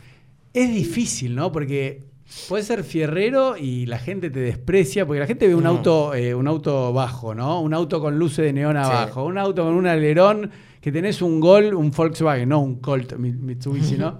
Y decís, pará, flaco, o un pibe que tiene un gol y se roba la chapita de un Audi y se la pone atrás. Entonces, ¿entendés lo que te digo, no? Sí. ¿Cuál es tu, cómo, cómo es eso? Bueno, el límite de grasa, como, como en cualquier límite. Pero lo digo con cariño, Nah, ¿no? está Porque perfecto. vos sabés lo- a lo que me De la refiero. fantasmeada, como se le dice. Ah, ¿cómo se le dice ahora? Fantasmeada. Ah, no O sea, sabía. fantasma, ¿viste? Que anda así con muchas lucecitas de colores se le dice fantasma. Entonces, ¿qué pasa? Es, es como ese límite varía, depende de la persona que lo considere. No es que todos tienen el mismo No, límite. para vos te digo, por eso te digo. Pero hay determinadas personas que se dan todas las manos y dicen, che, sí. se fue No, carajo. se fue. Hay código, ¿no? Claro. Entonces, yo siempre digo, para, para encontrar ese límite, la mejor manera de encontrarlo es la moda. Vos podés decir, ¿cuál es el límite de, de- Pero la moda de de ser qué? payaso al vestirse? Sí. ¿Entendés? Y vos decís, y simple, yo me puedo vestir de una manera, ¿entendés? Que, que puedo ser o innovador y todo el mundo salir a copiarme, o me puedo vestir de una manera que el payaso este se viste como en los años, no sé, 30. Sí. Entonces, este, de esa manera, viste, es como que ahí está el límite. Pero la la moda va cambiando y depende quién, quién la tome. O Exacto. sea, Entonces, ¿qué pasa? Si vos hoy en día armás un autotuning como lo armaste en el año 2000, sos grasa. sos grasa. ¿Por qué? Porque ya eso pasó. Pero pasó el tuning, ¿no? Porque yo veo que Pasó. todos tus autos es al revés. Eso sí, veo que es como los autos italianos que...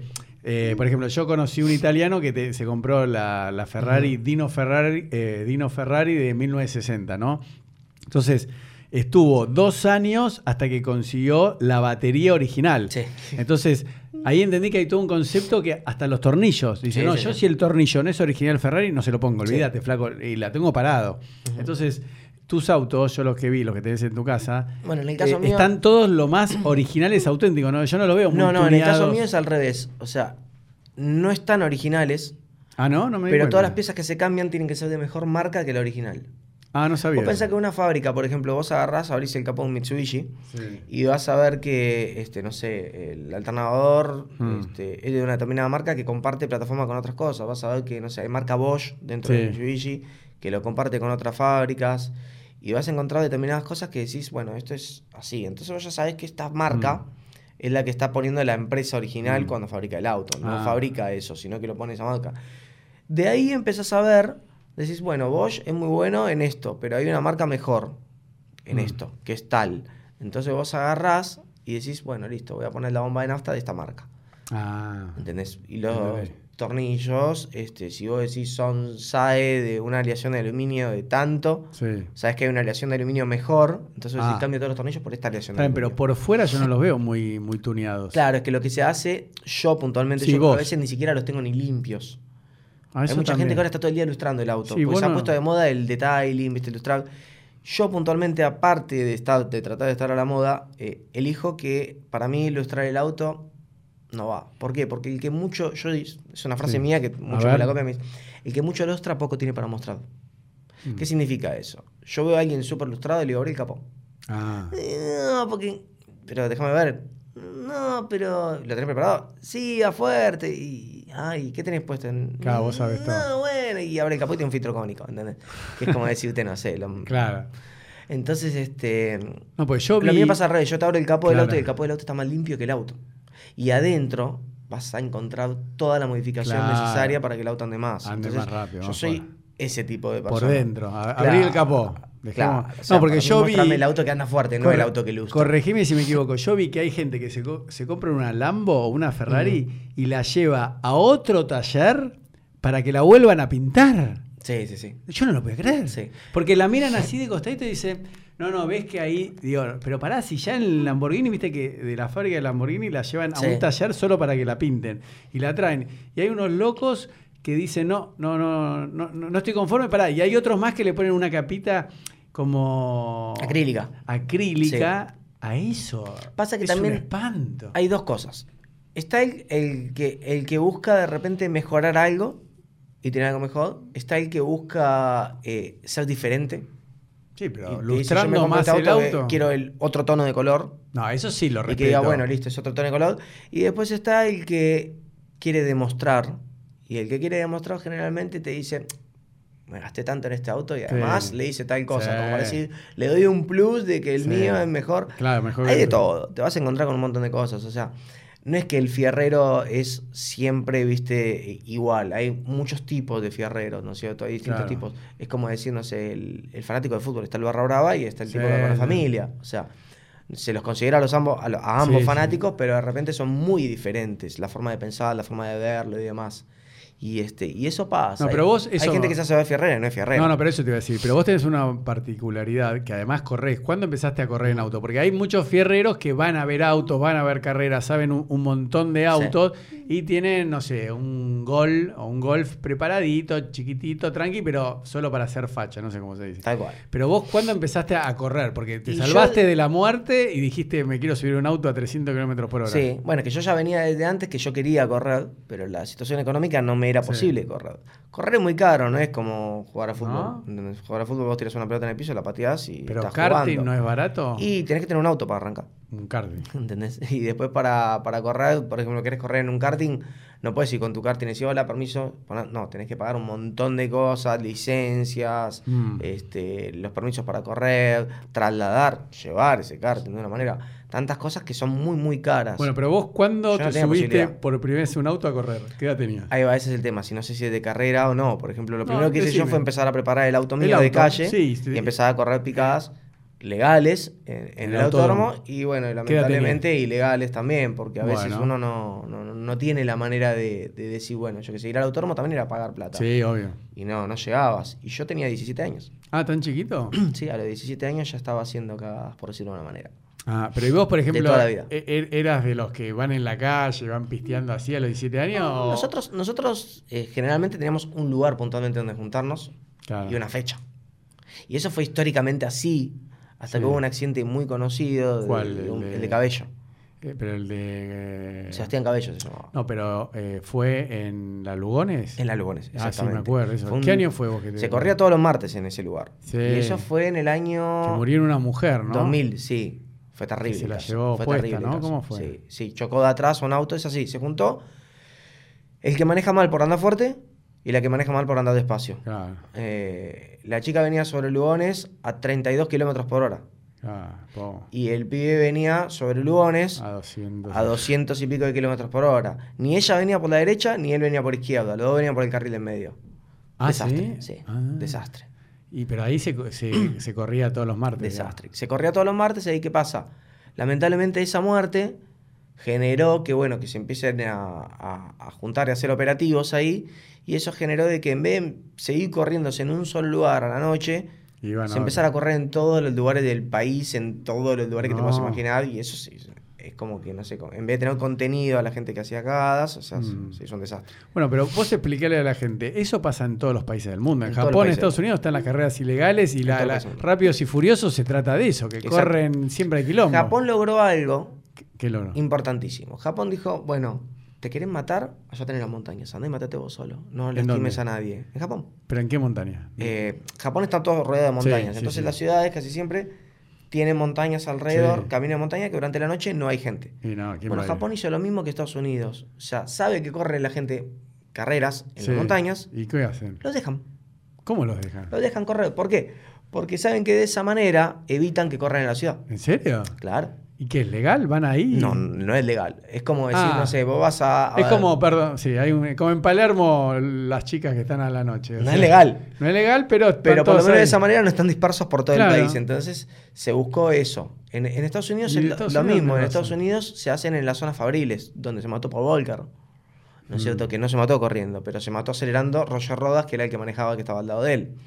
Este, entonces Sí, hace qué- eso. Qué muerte loca esa, ¿no? Se Sí. pegó con un Sí, porque árbol estaba en el asiento del acompañante. Pero estaba, ¿iban rápido? Sí, ellos salieron de un evento, Mm. de un evento de, de- de- de- de autos preparados y demás, que recaudaba cosas para gente necesitada. Y, se la Y este, solo. cuando salieron, obviamente, Pablo Valcar, todo el mundo Ah. salía siguiéndolo, le aceleraba. Y Roger Rodas era un piloto de NASCAR. Por eso, no era un salame. No, no, no. ¿Qué pasó? Lo que hizo fue acelerar, él tenía un Porsche. El Porsche, yo tengo un Porsche también, y tenemos el mismo sistema. Tiene un sistema de tracción que si apretas el botón, suelta la tracción de las ruedas traseras y te deja que vos patines la rueda de atrás y no te hace un control de tracción. Claro, no. Pero cuando pasan los 60 km por hora, o patinas mucho, se activa de nuevo automáticamente. Entonces lo tenés que apretar y mantener 10 segundos para que se desconecte del todo. Él se ve que lo apretó, pero no lo mantuvo 10 segundos. Calculó menos, o lo apretó 8 segundos, capaz pensó que estaba desconectado, salió arando Y quiso. y el auto se puso de costado. Cuando el auto se pone de costado, yo de drift lo conozco perfecto. Se mantiene la dirección para el otro lado y el auto va con la cola para la izquierda, Sí. pero con la dirección a la- a la- Exacto. al lado contrario. Entonces vos lo vas llevando de costado. Él aceleró entró en una curva, lo puso de costado, pero le activó el control de tracción. Cuando te activa el control de tracción, que las ruedas dejan de patinar, el auto hace esto. Y sale para adentro automáticamente. Ah, se- no, lo- no llegó a estar los 10 segundos y ¡pum! se fue contra el árbol. Se enganchó el- la tracción y Mm. salió. ¿Qué pasó? Él salió así como para meter un poco de show, para decir, bueno, Ah. viste, todos acelerá, acelerá, acelerá, ¿Pero iba acelerá. muy y es- rápido? No, iba... No, fueron tres cuadras desde que aceleraron de cero. Pasa, es un auto que acelera muy rápido. ¿Pero a cuánto iba? ¿150? Y sí, Y pasa que, a ver, eh, Pero pará, ¿eh, ¿el, el- el que manejaba no se mató o también? Sí, no? se mataron los ¿Ah, dos. los dos? Se mataron los dos. El auto entró de costado, Ah, un auto de fibra de carbono, viste, aluminio y, y Oh. materiales muy livianos, con el motor atrás y el tanque de nafta adelante y el circuito que pasa en el medio, ¿qué hizo? Cuando le pega el primer árbol, el primer árbol lo tira. Cuando le pega el segundo, el segundo árbol ya la estructura debilitada, corta el auto en dos. Cuando se corta el auto en dos y vuela el combustible arriba de moto caliente, se prende fuego instantáneamente, nadie sale. Ah, ¿se murieron quemados? Sí. Ah, no sabía eso. Sí, sí, sí. Se encontró adentro de los pulmones humo, entonces se sabe que todavía estaban vivos cuando ¡Ay, no! arrancó el fuego. Sí, sí, sí. sí. Y tristísimo, pero bueno, viste, son parte de las cosas. A ver, es un deporte de alto riesgo. Eso, hablame de. Entonces, para, empezaste con las picadas, me contaste, pero ¿cuándo fue que ya pasaste a, a, a A lo correr profesional. Sí, Bueno, como hoy en día que. Tarde o temprano conseguí la plata para entrar a correr en karting y entré a correr en Ah, karting. ca- empezaste en karting. Corrí un tiempito en karting, después corrí este. ¿Pero a qué eh, edad empezaste karting? Y ya de grande. Eso, de grande. como a los 25 años. sí, Ah, 26 ¿tanto? Sí, porque no tenía la posibilidad antes. Ah, mirá, yo pensé que. Sí, y a los 28 entré a correr en el Top Race. ¿Directo? ¿De los 25? Hice, hice karting, hice este, dos o tres carreras en un rally Hmm. nacional y después directamente entré a- al Top Race Junior primero Ah, y eso después al decir. B6. Eh, y sí, fue bastante directo porque el Top Race, el Junior, te, te lo plantean algo re fácil. Te dicen, bueno, mira, pagate el auto, Mm. pagate las licencias, pagate todos los permisos, vas a Córdoba y en Córdoba probás en un autódromo que hay con, el- la, preparación de Berta y demás que tienen que estar ahí porque lo tienen cerca y te dicen, bueno, tenés todo el día para probar. Tenés que hacer menos de este tiempo. Ah. Si haces menos de este tiempo, estás en la categoría. Si no, no. Sí, eso yo lo vi en, en Estados Unidos, ¿cómo se llaman? Los que corren en, NASCAR, en NASCAR, también es lo mismo. Si, Eso no, si funciona no da la prueba de tantos segundos, eh, no Tal minutos, poner la excusa que quieras, pero No, si no. se te sube otro piloto y lo hace con el mismo auto, listo. chao, afuera. Y, y no podés volver a hacerlo hasta dentro de un tiempo. Sí, eso también. Bueno, yo me subí al auto y la primera vez que me subí giré cuatro vueltas y a la quinta vuelta hice el tiempo. Ah, mirá que bien. Entonces fue como que, ojo, va fuerte. Y ahí automáticamente me metieron adentro del Top Race Junior, empecé a correr en el Top Race Junior y ¿Y después, bueno, con el qué auto se pasé al corre? TR6. Primero corrí con un mondeo. Que en realidad, cuando uno dice qué auto, vos decís un mondeo, Pero es la, ca- mondeo, la, eh, la carrocería, la porque carrocería, tal cual. no tiene que ver. Son todos chasis tubulares y todos tienen el mismo motor. Sí, eso Lo único que cambia es la carrocería nada, Nada más. más, pavada. Y bueno, corrí, giré. Ah, o sea que empezaste a los 28. Sí, 28 es cuando empecé mi, mi fuerte, fuerte. Y, pero, y entonces Y mientras... siempre hice drift en el medio. Eso te iba a preguntar. ¿y ¿Por qué? de Porque drift, el drift era empezaste? algo así como las picadas ilegales, ¿no cierto?, en muchas partes del mundo. Sí.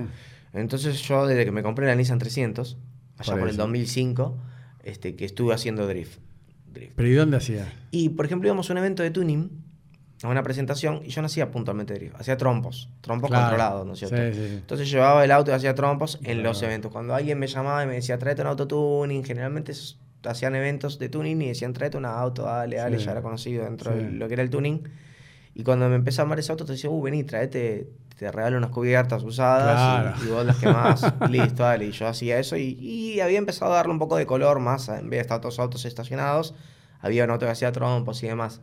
Cuando entré en el Top Race, eso lo hacía Marcos Di Palma, Claro. hacía unos trompos. Eso, ¿vos sos amigo de, Marqui, de Marquito? Fui amigo, pero Eh, después de las eh, picadas es como que nos alejamos. Ah, sí, porque distanciamos. pues, pues ese está loco como vos. Sí. En, en el buen sentido, con Tal cariño. cual, ese pero- que viste que aterrizó un avión arriba de un Sí. me- ese te, te gana, ¿eh? Miles de cosas. Bueno, lo que había hecho con Matías Salé, que había ido a andar en la Panamericana a don- a 2.90, y ¿Quién? había salido Marco de Palma con Matías Salé. Ah, que sacó una un foto, GPS, sí, tal sí, cual. sí, es más zarpado que vos. Sí, eran muchas cosas así. Entonces, ¿qué pasó?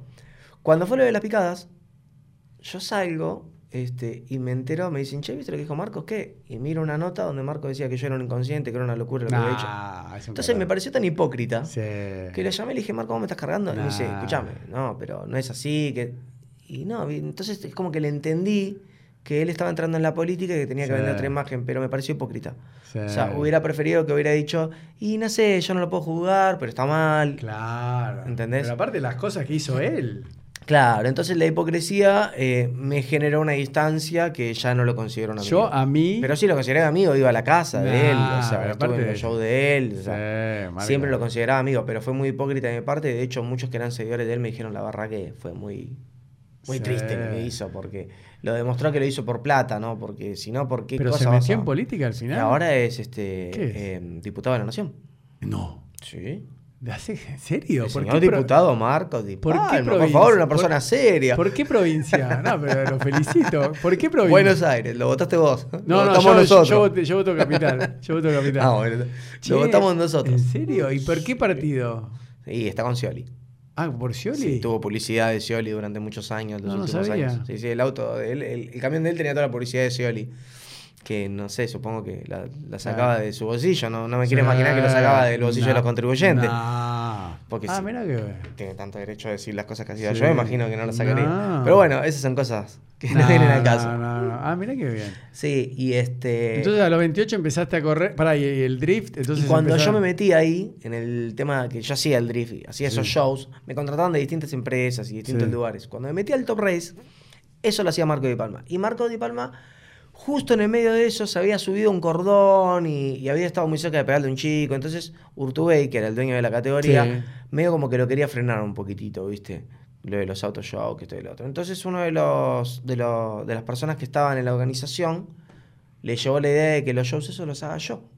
Uy, se puso receloso. Entonces dijeron, sí, pero no sé, porque el auto, esto, el otro. Entonces yo agarré y planteé, dije, bueno, los hago yo, pero con mis autos personales. O sea, no, no agarro auto de la categoría. Ah, el tema era como que claro, como que no desprestigiabas a los dar el auto de Está la bien, categoría para bien. hacer esto. Me parece bien. Se lo daban a Ventir y se lo daban a Marcos, pero como que no convencían, no, no, no confiaban en mí todavía. Porque claro, ellos eran de, de RB6 y yo era de Torrey Junior en ese Claro, momento. claro. Iba recién a pasar al Torrey Series, que era en intermedio. Claro.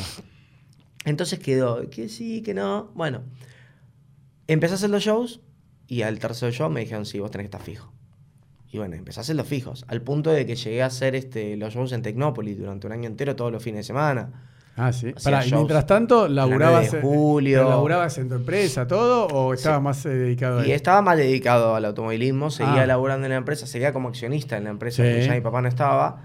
Ah, bueno. Y como director estaba, pero imagínate que ya la empresa tiene un montón de directores. Bueno, pero eso yo- es quiero- una empresa muy grande, no es que mía. Pero eso, eso es lo que yo quiero decir, que acá en Argentina está el concepto más familiar y como que las empresas estás obligado a trabajar eh, en la empresa familiar. Sí. Y yo conozco un montón de gente de, de muchísimo dinero y, y no tanto, pero sí, ¿entendés? ¿No? Como de una pyme acá, una pyme americana es una que factura 100 Sí, millones sí. de dólares, vos sabés. Eh, y que los chicos dicen, no, no, ni- eh, es más, algunos padres, no sé si sabías, ponen, o sea, ya lo, lo hacen estando en vida, que dicen, no quiero que ningún hijo mío Sí, trabaje en la empresa. Son todos accionistas, algunos votan en el directorio, pueden tomar alguna que otra decisión, pero dicen, no, para este puesto hay un gerente general, como está en Coca-Cola, o como está en, no sé, en Pricewater, ¿entendés lo que te digo, no? Sí, sí, sí. Entonces, eh, por eso te digo, a mí me parece re bien lo que haces, que capaz que otro te dice, ay, no, este pibe no, nunca labura. Eh, pará, flaco, laburo, se labura Claro. así. Es que es fácil ver la paja en el ojo ajeno, ¿viste? Como Sí. decía mi abuela. O sea, uno siempre te va a pensar que vos sos el que no laburás, pero uno se olvida. Sí. Se olvida un montón de cosas. Hay gente que te dice, bueno, pero vos vivís bien. Y se olvidan que yo hace cuatro años que vivo en Norrelta. Y tengo, Ah, eso 30 tengo 38. Y ya, O sea- pará, ¿y hasta los 34 dónde viviste? Y hasta los 33 y pico estuve viviendo en Barracas todavía. No, pero Sí. en tu casa familiar o en, Eh, no, en un departamento que yo me había comprado, un departamentito lindo, Sí, pero en Barracas. Pero en Barracas. Ah, mira qué bien. Y este, ya estaba mejor y demás. Y hacía cinco años que me venía armando la casa acá porque había comprado el terreno y de a poquito todos la los vi, años yo la vi todo. Sí. Yo vivo hace seis y la vi de cero. la construcción de cero, porque encima se ve de la troncal. Claro, yo como hago triatlón, viste, eh, corro y, y pedaleo en la troncal. Yo digo, ¿y esta casa japonesa? Digo, ¿quién es este? Porque no la va a terminar. Digo, ¿qué va a ser el...? Claro, es que yo me compré el terreno hace ocho años, Claro. Pero no tenía la plata para hacerme la casa. Ah, mirá que- Y todos me decían, hacete una casa racionalista. No, yo voy a hacer una cosa para toda la vida. Voy a No, y vos querías japonesa, eso me lo contaste una vez. Voy a hacer las cosas bien, como tienen que ser, y me voy a tomar el tiempo, todo, ¿viste? Bueno, cuatro años después terminé la casa. Mucha gente, ¿viste? Ahora, hoy en día te dicen, ah, ¿viste? En discusiones de hater, ¿viste? En te sale alguno que te dicen, ¿pero qué podés saber vos de qué es pasarla mal si vivís en Nordelta? Y Claro, la gente no sabe. Yo ¿no? viví 34 años fuera de Norrey. Bueno, pero por eso te 24 digo acá. que a mí me parecía modestamente valiosa esta entrevista, porque al no estar la tele, no estar todos los formatos tradicionales, Sí. solo en YouTube y en un formato de podcast, que esto también se puede después escuchar en Spotify, en eh, Apple Podcast o en Google Play, que ya sea caminando o en el auto, puedes escuchar toda la conversación, ¿no?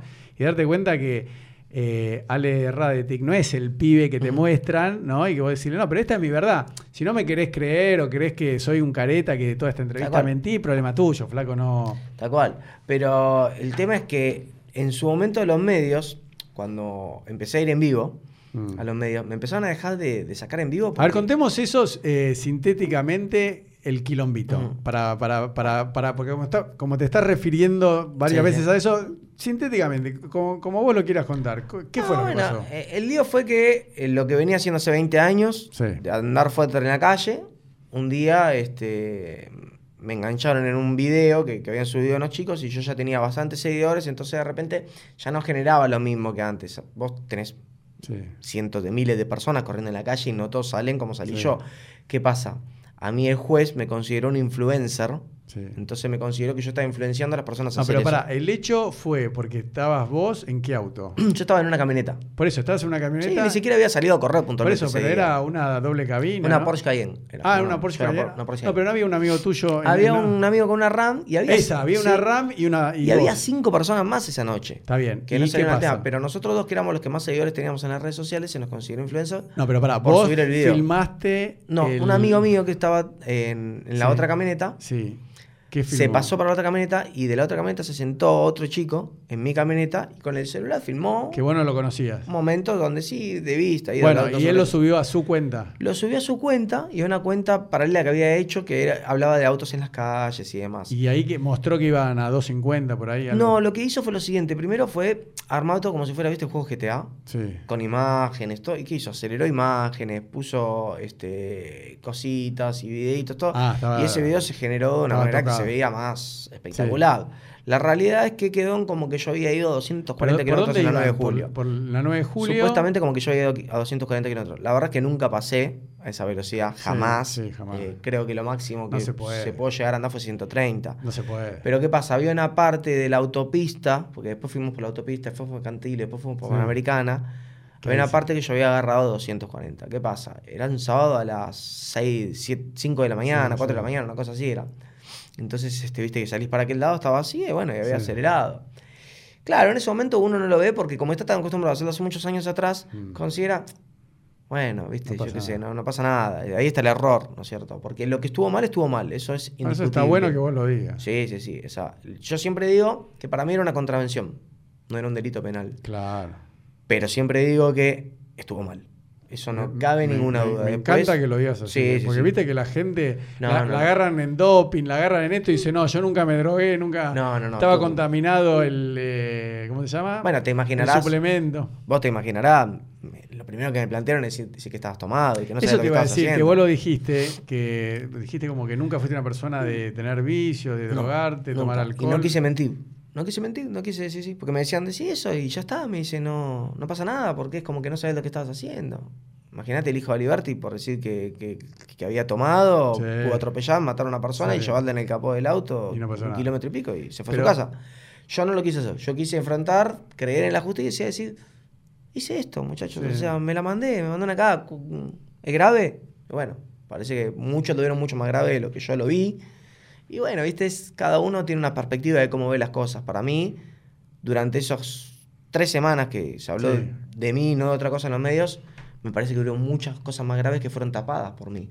De Sí. hecho, a mí me llamaba el papá de, de una chica que había aparecido violada y mutilada, muerta, enterrada en Calvillo, una locura. Y me pedía por favor que yo salga en los medios para nombrarla a ella porque ya no la nombraban a ella. Por- O sea, una locura. Entonces, a mí, la perspectiva mía fue. Hay cosas más graves, hay cosas cien Pero ¿cómo- veces más peligrosas cómo- y están dedicando a mí. La perspectiva de Doña Rosa quizás fue yo soy No, el loco que, arruina el país. Eh, estuviste preso, ¿no? Sí, estuve una semana en Ezeiza. ¿Y cómo, cómo- cómo te sentiste en ese momento? ¿Le- Y ¿La pasaste mal o todo el tiempo confiabas? Dijiste, no, esto ya va a pasar. Estar encerrado siempre lo vas a pasar mal porque la incertidumbre de no saber hasta cuándo vas a estar cerrado, claro, de estar incomunicado. Cuando te meten adentro, Son se acabó la muchas. joda. La realidad es que todo el mundo piensa que lo primero que le vas a pasar mal es con la gente dentro de la cárcel. No. Y no, yo fui el ídolo para muchos en la cárcel. Sí. Yo era el tipo que tenía fotos con un montón de minas, un montón de Ah. armas y que me había reído de toda la policía, que no me habían podido agarrar y me habían tenido que ir a buscar tres meses después a mi casa. Entonces yo Creo para... que estuviste prófugo, ¿no? No, que nunca me pudieron comprobar que era yo, hasta que yo declaré que era yo. Ah, ah, no sabía. No, no, no, nunca pudieron. Si nunca se vio en el video ni mi Claro. camioneta, ni yo, ni nada. Es verdad. Entonces, este, yo tuve que declarar y puse yo testigos en mi contra. Porque yo lo acepté y yo dije, listo, sí, fui yo. O sea, no me imaginé que se iba a venir todo esto. Sí, pues fue. Yo soy abogado, ¿no? Pero me parece que fue desmedido. O sea, Sí. el show mediático y mismo detenerte una semana. Había muchas cosas que tapar y, viste, como decían en Roma, si hay hambre, Sí, o sea, si no hay pan, que haya circo. sí, sí. Eh, fue una manera de tapar muchas cosas este, que venían pasando muy graves. Este, y fue una manera también de utilizar a favor o en contra de posiciones políticas. Mm. Se salió a decir que como yo había estado haciendo los shows en Tecnópolis, de- estaba con el kinderismo Claro. y también se salió a decir que como yo había puesto 60 mil pesos, que vos sabrás, no, Nah, no es eh. un número, para la campaña del PRO, era de PRO, pero también se callaron diciendo que también puse para otra campaña, porque Claro. vos sabés cómo funcionan las empresas, siempre pones en todos lados, porque si no, no trabajan nunca más. No, no, hay que poner en todos lados. Y si no trabajan nunca más, la otra que te queda es hacer lo que hacen todos, que entran por coimas y vos sabés cómo Sí, funciona. Sí, sí. Yo siempre quise hacer las cosas en blanco, pero acá cuando haces las cosas en blanco te castigan más. Viste, si vos capaz que sos una persona que no está registrada en la FIB en ningún lado, no te tocan nunca timbre. Te registraste y te llaman todos los días. Sí, sí. Esto es así. Tal cual. tal- Y bueno, y eso pasó. Mi problema fue siempre hacer las cosas muy prolijas. Pues yo tenía todo súper prolijo. Y, y acá, viste, hacer las cosas muy prolijas es... Muchos me decían antes, me acuerdo, che, ¿no tenés miedo de mostrar las cosas que mostrás en televisión? O en, in- en Instagram. Instagram, Yo decía, ¿sabes lo que pasa? Digo, yo no soy, no sé, un narco, ¿entendés? Que no puedo mostrar, Claro, tengo si que la esconder. ganaste por derecho. Yo tengo todo por derecha, no tengo ningún problema en mostrarlo. O sea, entonces, ¿por Sí, qué que no eso es lo que vos decías antes. En Estados Unidos no hay un complejo con la plata. Acá es o la robaste o no sé, o, sos político. Es que pasa, pasa es mucho. mala vida. Acá toda entonces la la, plata. gente lo ve así. Tanto sí, que pasa, la gente celo, Sí, Está como. Mucho resentimiento. ¿Viste? Claro, en Estados Unidos. Viste que. O en otros países, ¿no? Vos que vivís acá en Norrelta también lo vas a saber. Viste que ahora estaba el lío este de, de que, de ¿Cuál? lo- del transporte interno Sí, Norrelta y demás. Yo llego a escuchar que decían. Personas que decían, la gente de Norrelta no tiene derecho a quejarse por cómo vive. O sea, sí, no, no. es una cosa que ya se va para el otro lado, ¿viste?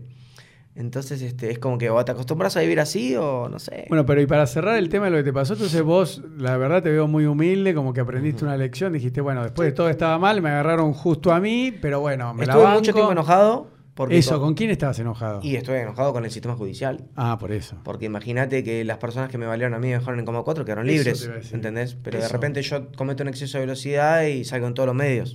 Entonces hay una ironía muy grande. Eso te iba a y decir. otras cosas que he visto pasar que me generan una bronca muy grande. Pero hasta- vos es como que, está bien, el penal lo hiciste, digamos. Sí. O sea, justo te vienen a buscar a vos y le sirvió para tapar un montón de Tal cosas, cual. pero el penal la tocaste con la mano, digamos. Sí, Eso so- supuestamente lo que me dicen es que eh, pude haber puesto en riesgo personas. sí, sí. Eh, pero yo siempre digo que la, la justicia este, tiene que estar basada en hechos y no en, en- Mm. en ideas, Sí. ¿no es cierto? Eh, entonces, este, yo siempre decía, bueno, pero hubo algún peritaje o algo que digan, o algún momento del video donde digas, No. che, acá te pasaste cerca de un auto, o acá se cruzó un auto y frenaste y casi, o acá tuvo que correr alguien para que no lo atropellás. No, no hubo. Entonces yo digo, si nos basamos en esas cosas, yo te puedo decir cosas gravísimas. No, No, sé, está bien, pero me que no parece- sé si la, la digo acá, pero puedo decir, No, che, no la digas. alguien por concepto de ser tal cosa, Sí. pues, ¿entendés? En- Pero para, Ale, para mí te usaron como ejemplo para Fue- mandarle una advertencia Sí, sí, perdón, sí. a todos los pisteros diciendo, bueno, miren, Ale, que todos lo conocen, todos saben, bueno, el que venga va a pasar lo mismo. fue Déjense de joder. Fue un caso ejemplificador. Eso te iba a decir. Eso según estoy lo que me dijo el juez. Sí, sí, sí. Es para y, y mandar me un dijo mensaje. también que yo había influenciado personas. Yo entendí la parte que había influenciado personas, la Mm. entendí, la acepté por ese lado, pero le dije de primer momento al juez y al fiscal y a todos que el caso ejemplificador era lo peor que podían hacer. Y ¿Ah, considero sí? que así fue. ¿Por qué? Porque lo que el resto de las personas que, que yo conozco del mundo del automovilismo consideran que es al revés. Consideran que ahora, para hacerte conocido, tenés que hacer una cagada. Porque si sos un buen piloto y demás, hoy en día soy el piloto de cualquier categoría de la Argentina con mayor cantidad de seguidores en las redes sociales. Sí, sí. Tengo más seguidores que Scioli en Sí. Instagram. Tengo más seguidores que Marco de Palma, que Canapino, que es un ar- pero Sí. archimulticampeón. Yo tengo más seguidores que todos ellos. Entonces, ellos mismos me dicen que tenemos que salir a correr por la 9 de julio. Y sí. No, no, digamos que no. Pero la justicia te dice que sí, lamentablemente. Y los medios te dicen que sí. Y así como está mal lo que Sí, hice yo también, razón, no- tienen no que reconocer ellos que eso también está mal. De hecho, no nos olvidemos que Marco de Palma no es conocido por los títulos que ganó. No, no. Yo lo conozco. Marco de Palma es conocido por las cagadas que se mandó. No, bueno, mi papá le, le- le gustan los fierros y yo lo conozco por el padre. Que ya era Bueno, el padre sí era un pilotazo. Era, fue- era- pero él también ya era el loco de Palma. ya Pero hoy en día yo te considero que el Pato, el hermano, es mucho mejor piloto que Marcos. Sí, sí. Sin embargo, Marcos es más conocido. Bueno, está bien, pero hace más marketing, está bien. Ese es el tema.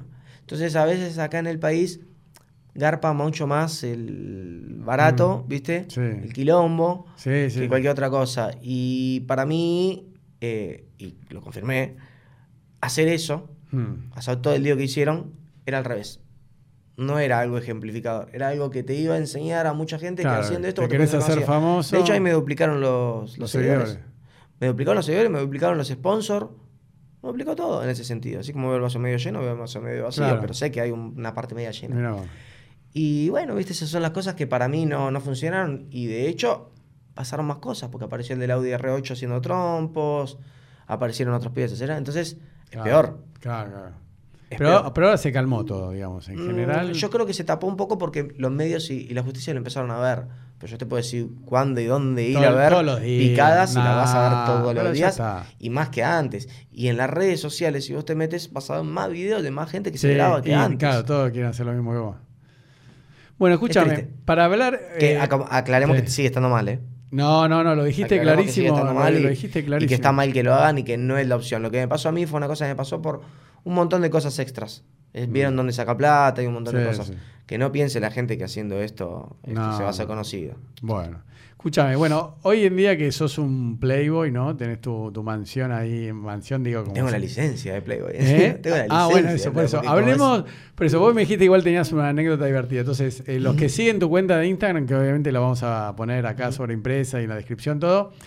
Contanos tu primera vez, o sea, No. el gran Playboy que hoy se ve con los autos que vive en Nordelta, ya no- nos contaste tus humildes. es- eh, Tiramos a la comienzos. mierda la imagen. No, no, con no, esta no, historia. si querés, pero viste como que por lo general, eh, contanos, ¿cómo fue, tu- a qué edad, qué, cómo fue? Contanos. Mi primera vez fue media del leal. Que fue con la hermana de un amigo. No, no, pensé que con una prima. digo, No, no, fue la hermana de un amigo, pero sigue siendo muy del leal. No, ¿en serio? Eso nunca lo entendí. Eso es tema de debate, ¿eh? Me lo echan en cara todavía. Mirá, por- mirá, mirá qué chico que ese mundo que cuando caigo preso, Sí. el comisario del lugar era ese amigo. ¿Es? Era ese amigo, sí. No, el que te acostaste con la Sí. hermana. ¿Pero cu- cuál? ¿El, el día de la camioneta o el día que te Sí, el día de la camioneta. Ah. O sea, muchos años después, Bueno. cada vez me dice, ¿te acordás que vos? No.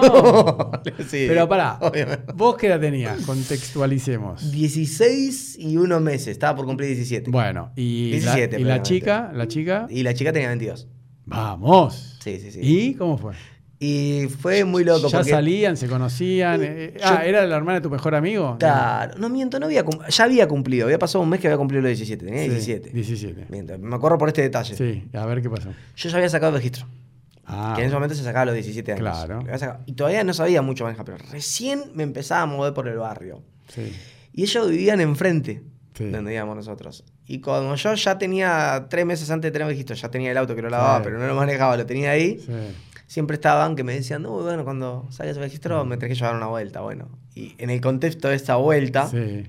Terminó pasando. Fuimos a un lugar que era la Reserva Ecológica. Pero pará, pero no, pero pará. Ya se conocían con la chica. Y yo la conocía por el hermano, sí, nos Ah, cruzábamos, nos ah, hablábamos. ah, no, no era novia, no era nada. No, no, no, no. Ah, porque aparte ella tenía 22. O Sí, sea, te sí, llevaba sí. 5 Sa- años. Sabía lo que hacía. Claro, no, pero eso siempre digo que Yo no. eso es bueno y eso es importante, porque te- lo más difícil para mí es cuando tenés una chica de tu misma edad, Sí, es re complicado y que los dos no saben. Muy complicado. O, o vos tenés, no sé, 17 y la chica tiene 14. También es un lío, porque ninguno Sí, lo sabe. Pero bueno, entonces, ¿solo con ella estabas en el auto o estaba este amigo? No, ese día, ¿qué pasa? Ese día puntualmente me acuerdo del cumpleaños de otro amigo. Sí. Fuimos a la casa de este chico y fue ella con el Mm. hermano, fuimos todos, Sí. que nos habíamos juntado varios del barrio. Y yo fui con el auto. Mm. Uno de los primeros Pará, días que pero salía con el auto. era el Mazda, El Mazda, sí, el 82. el 626. Sí, tenía de un lado levanta vidrio manual Sí. y del otro lado tenía levanta vidrio digital. ¿Por qué? ¿Cómo Porque es? se había roto el mecanismo y lo subía con el dígito del dedo. Ah, Ya, Empujaba así, digital. bien, digital. Y, bueno, y este. Y agarré, llegué. Y, y bueno, tener el auto era como una locura. Imagínate traer Sí. de, de grupo de amigos míos que teníamos toda la misma edad. Era. Era. Tenés auto, wow. Ahora ¿Y? a salir y todo. Y este. Cuando nos volvimos esa noche, como ellos vivían enfrente de mi casa, Sí. nos volvimos con ellos. Mi Sí. amigo se bajó y nosotros nos quedamos hablando con ella. Y. Pero era- eran tres siempre en el auto. No, amigo, ese vos- día éramos como cinco que habíamos vuelto. Ah, todo. con- Nos arriba- bajamos todos todos- arriba del auto. Tal siempre, cual. Y ella bueno. fue la última que se bajó porque, claro, estaban enfrente de mi Ah, casa. Bueno, y, y Entonces, ahí- nos bajamos incluso del auto, nos bajamos todos. Yo estacioné el auto, me bajé, Sí. pero me quedé hablando en la puerta. Mi amigo subió, ella le dijo, ahora subo. Y este y yo iba a entrar a mi casa, me iba a meter. Ah, ¿ya vivías en casa o un departamento? No, casa no, no, vivía con mis viejos todavía, porque Eh, en tenía la- en la 17 casa. años, sí. No, Y, pero era una casa, no era una un casa, departamento. Sí, sí, una sí, casa, ahí en. Barracas. Sí. Ujú. Y digo, bueno, voy a entrar. Este, y ella me dice, che, me debes la vuelta, me dice.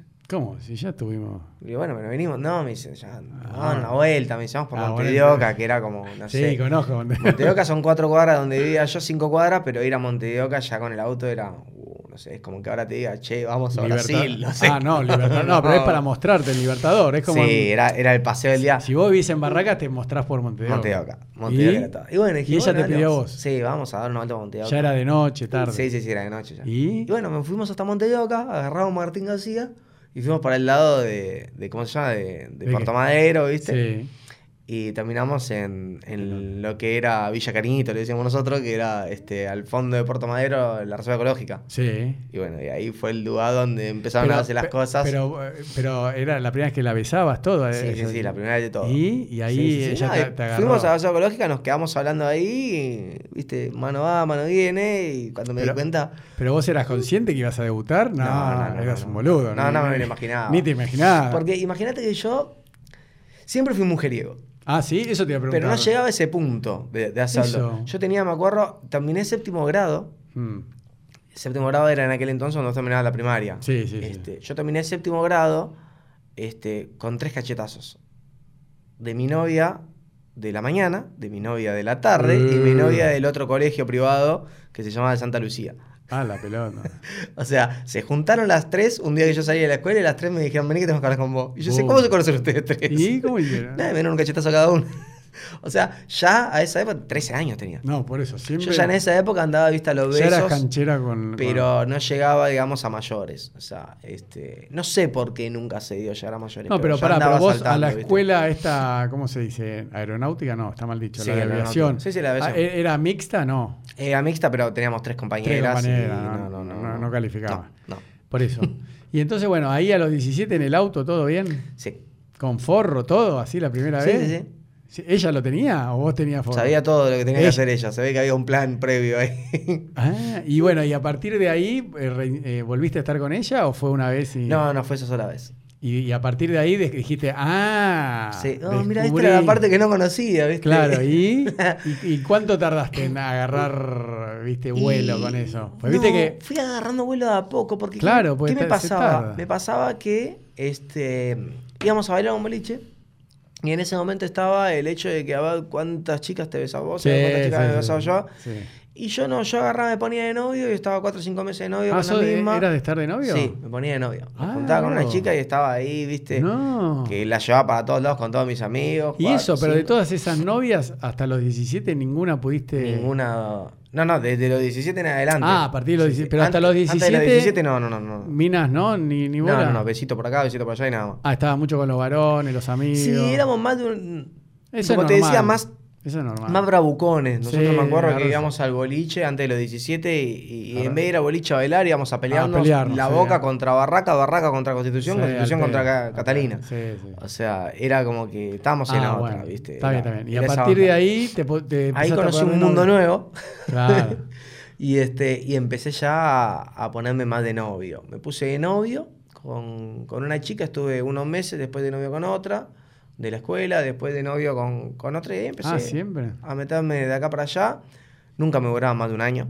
Bueno, bastante. Nunca. Sí, no, pero un año era lo máximo que me duraba. No, el promedio bien, era pero- tres meses, poner tres meses, cuatro meses. O sea, siempre de novio. Sí, hasta que con mi amigo este que te contaba de la secundaria, eh, Matías, conocimos dos chicas, Sí. Michelle y Micaela, y con esas estuvimos un año, año y pico, Cada cada, uno. uno. sí, y siempre estuvimos ahí ya. Y de ahí ya nos gustó esa movida, porque de repente yo tenía el auto, me acuerdo, y nos gustaba acampar, entonces, ¿qué hacíamos? Nos íbamos los cuatro a acampar, a Chascomús, que era como, para nosotros era lejísimo en Sí, ese momento sí. y nos gustaba ese tipo de, de, de actividad y de vida. Y es como que elegimos más ese tipo de vida al aire libre, nos alejó un poco del- de tanto Sí, quilombo. mirá qué y bueno. demás, sí. Pero y. Ese debe ser mi trauma de por qué soy ahora como soy. A ver, ¿por qué? y porque como que las cosas que no hice de chico es como que las terminé ¿Pero qué no más hiciste? Pero por eso te digo. No eh, fui muy de ir a boliche a bailar a buscar chicas. Pero es bueno. Y tampoco fuma, eh, fumabas, No, no, no, no. Tomar, no. No, tampoco. Eh, y eso nunca, nunca Drogas lo necesité. así, pastillas, fiestas electrónicas. No, nunca lo necesité. Sí me pasó de ver muchísimo, Sí, de sí. cruzarme con muchísima noche y muchísimas cosas de la noche, pero me di cuenta, Mm. rápido por suerte, Sí, que disfrutaba más viendo como los demás lo hacían que solo yo. claro. Es más, yo siempre digo a todo el mundo, digo, la mejor manera para darte cuenta es salir una noche y no tomes. Y empezar a mirar a todos los que terminan doblados, tirados en el piso y te das cuenta cómo disfrutas mucho más vos. Sí, Si vas con la mente de estar abierta, pues si vas con la mente así de tener, viste, no, no, No, sé, necesitas el alcohol para desinhibirte. Pero si no decís, mira este. Y me ha pasado también, no sé, amigos que de repente, no sé, salimos ¿no? con Sí. dos, tres chicas y nos vamos a la casa de, de alguien. Y capaz que mi amigo tomó tanto que Ya está, ¿no? funciona, No. también todo doblado. Y, vos- y el otro día digo, No no, no la pasaste bien, boludo, No. tanto tomaste, gastaste plata. Mm, Tomaste un montón, te pasaste el lado, o sea, una cosita, tomar un poquitito para Sí. capaz, pero no. No. la pasaste bien y yo la pasé mejor, ahorré más plata, terminé mejor. Claro, vos cogiste. lo- Entonces, claro, entonces es como que le digo, Sí, pero nunca tuviste una novia, ahora que me decís que eras tan así de estar de novio, ¿para casarte? sí, tuve muy cerca de casarme A ver, contame. con una chica, ¿A qué edad? tuve novio en el año 2008. Bueno, hace un montón. Empecé a salir con ella el 8 del 8 de 2008. ¿Y cuándo te peleaste? Y este, me peleé casi cuatro años después. Un montón. cuatro, casi cinco años. Este, ¿Y? viajamos, nos fuimos a Miami, me acuerdo en, en un momento. Este, yo, me acuerdo, yo tenía 27 años y ella estaba en la secundaria, estaba terminando la secundaria. ¿sí? Al- y- sí, Ah, qué sonaba muy chiquita. violín, muy violín, pero... No. Y bueno, y este, y nos empezamos a ver como amigos. Y terminamos estando. Y era la primera vez de ella. Hmm. Entonces yo me enamoré por completo porque, no sé, sentí que, que Sí. como que ella quería estar conmigo y ella, claro, como yo fui la primera vez para ella, también Sí. era como que era la única persona que existía en el mundo. Y terminamos siendo novio-novio, convivimos juntos y demás. Viajamos a un montón de lugares, viste, íbamos a la costa con las camionetas, hacíamos 4x4 y hacíamos todos juntos. ¿Y qué pasó? Hasta que un día viajamos a Miami y ella dijo, quiero vivir en Miami. Es una cosa de loco, me encanta. Quiero estar. Y yo digo, sí, obvio, yo también quiero vivir en Miami. Todos queremos vivir en Miami. No, bueno, pero vamos a hacerlo. Y sí, yo lo quisiera hacer, pero ¿cómo? Y yo me vengo. Ella y se fue, pero se fue de una Nah. manera que a mí no me gustaba. Nah. Entonces yo le dije, no, yo me quedo. Nah. No me gusta esta manera en la que te vas. Nah. Y se fue, hizo unas cosas y después me dijo, venite, que tengo una manera para que te quedes.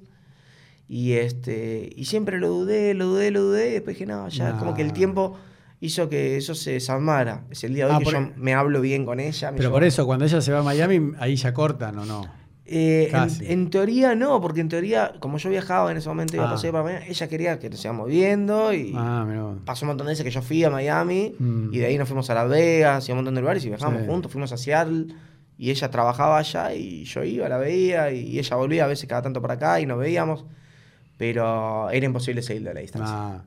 Era imposible seguirlo a la distancia y bueno, eso fue ¿Y después no se te dio nunca más? Eh, desarmando las cosas. No, de- después sí tuve varias novias, año, ¿Te año y gustaría medio. casarte, tener hijos? Sí, sí, sí, sí. Sí, tengo una nena, ¿sabías? No. Tengo una nena de tres años y medio. Ah, contame eso. Tengo una nena de tres años y medio, hace tres años y medio. No, ya sé, pero ¿cómo, cómo fue? Este, y nada, fue con una chica con la ¿Pero que. fue buscado o, o quedó? Mm, mitad y mitad. Mitad y mitad porque yo quería tener una relación con ella y demás. Y después, viste, nunca sabes si el subconsciente lo pidió o no. Hmm. Era una época donde yo había perdido mucha familia, estaba muy, muy solo. Hmm. Me estaba mudando acá, Ah. estaba mudándome acá. Y haberme ido del barrio me estaba matando. Porque estaba lejos de todo. Ah, acá. de barraca. Vine acá solo y Sí. estaba lejos de todo, era terrible. Y la casa se sentía vacía, era Sí, grande y demás. grande. Entonces yo creo que mi subconsciente lo pidió. ¿Serio? Porque además hacíamos cosas que no teníamos que hacer. Ah, por eso, era- eran demás. los dos conscientes. Era como que sabía que algo iba a Está pasar. bien, no, entonces uno sabe, cuando Sí. no se cuida, Después nos, nos sobrepasó la situación, quedamos recontra bien, hablo casi todos los días. ¿Cómo con- se llama tu hija? Mi hija es Caitlin Nicole, que sí. Y hablo con, con la madre, hablo re bien. vive con la los madre. Vive con la madre, sí. ¿Y vos cuando la ves? Ah. Y bueno, siguió. Y ahora con el tema de la falta de registro, bueno, me cuesta un montón No, no, verla pero seguido. olvi- olvídate, pero Pero si no, sí, sí, la veo. Y los fines de semana, sobre todo, a veces digo algún fin de semana que, que digo, bueno, este fin de semana no me junto con mis amigos, quiero que venga la nena y si no me voy yo para allá, Ah, en la semana bueno. y me junto en la semana con ella. Está bueno, entonces sos padre, está bueno. Me encanta. No, porque viste que el, el modelo tradicional es como que te tenías que poner de novio, ir a vivir juntos, casarse y tener hijos. Y hoy en día la verdad que la gente Cambió mucho, sí. es... la- mismo las mujeres ya no, no, no- quieren sí, casarse. Dicen, yo quiero tener un hijo y... De hecho, nosotros nunca nos planteamos casarnos con ella. Nunca. Sí, pero, sí nos sal- planteamos sal- de vivir. pero saliste un tiempo con ella. Sí, sí, sí. ella estuvo, Ah, ¿sí? novio. Tuvo un año y medio de novio. Ah, un montón. Este, después cuando tuvo a la nena, viste, hubo un par de cosas que, Bueno. que, que- que no, no, no me gustaron a mí, algunas cosas que no le gustaron a ella, y bueno, eso nos fue alejando un poquitito como relación, pero siguiéndonos bien. Ah, bueno, entonces está bueno porque ya, ya sos padre, mira qué lindo. Sí, sí, y yo recontra bien, me gusta, me encanta, es lo máximo que hay, Sí, ¿no? y voy re contento con la nena. Bueno, y para, para ir cerrando ya, Ale, bueno, y tu vida de, de, de Playboy, ahí ahora en los quilombos que haces todo, ¿cuándo empezaste a hacer, digamos, el, el, el Ale Radetic como que te ponía la televisión, ¿no? Ese tipo que, desde que te mudaste a Nordelta, sos tan fiestero que ponés las fotos en Sí, Instagram. sí. O No, sea, eso- ahí, ahí levantaste el perfil. ¿Cómo eras antes de, Yo creo que eso de arrancó, venir a Nordelta? y antes de venir a Nordelta más de barrio. Más Eso, de, ¿no? de juntarse con amigos, ¿viste? Claro. De que si salía con alguna amiga salía, pero me quería poner de novio, no, Mm. no vivía tan, tan de joda. Pero, viste, cada dos por tres salía algún lío Bah. lindo. Este, pero generalmente lo que me lo hizo fue un poquitito antes de venirme a Norrelta. Lo que me hizo es ponerme en ese, en ese perfil Sí. fue justamente el automovilismo. Viste, eh, Nicky Lauda, por ejemplo, de- decía que, que- que la mayoría de los pilotos son playboys. Sí, el padre de Nicky Lauda no quería dejar Sí. que entraran porque decían que son playboys. Yo entré un poco inocente, decía yo, a mí me gustan los autos y punto Sí. y demás. Pero bueno, las promotoras, el ambiente termina llevando a un lugar donde terminás pasando para otro lado. Ahora, ¿qué pasa? Hubo dos cosas puntualmente que me metieron en eso. A ver. Uno, este, gané un sponsor muy importante que era Playboy. Eso, contame la licencia de Playboy. Y el, el sponsor de Playboy me da la licencia. Un minuto. ¿Me aguantás que voy a hacer pis? Sí. Me tomé esta momento para, para- y con eso cerramos, porque ya no aguanto más. Digo, digo, no llego a la anécdota.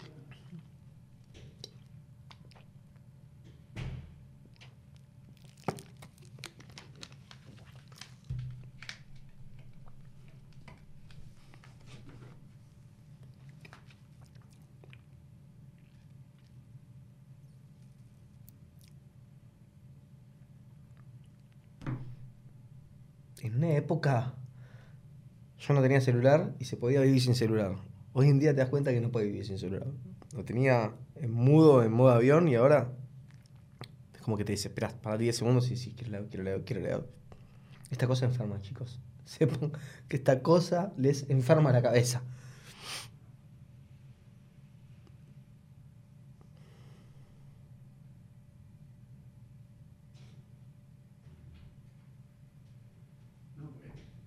No das más.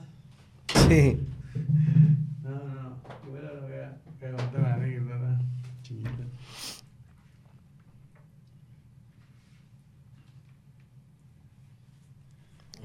No.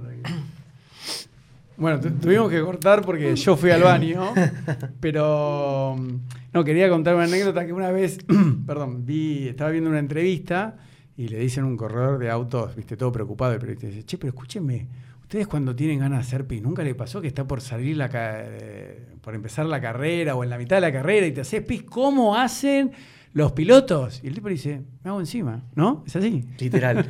Yo, mi compañero se hacía pis encima, pero se hacía pis encima siempre. Sí. Siempre. Yo no. Yo me, me sentía más cómodo agarrar, decir, voy y este y me descargo unos minutos antes de salir, ¿viste? Y me siento tranquilo. No, pero a veces te agarra mismo. igual, te agarra igual hacer ganas de Sí, de los nervios, ¿viste? Sí, bueno, no sé si es caballero o qué, pero, ¿viste? ¿Qué cosa? eh, digo, de hacerse pis, hay gente que se hace pis siempre.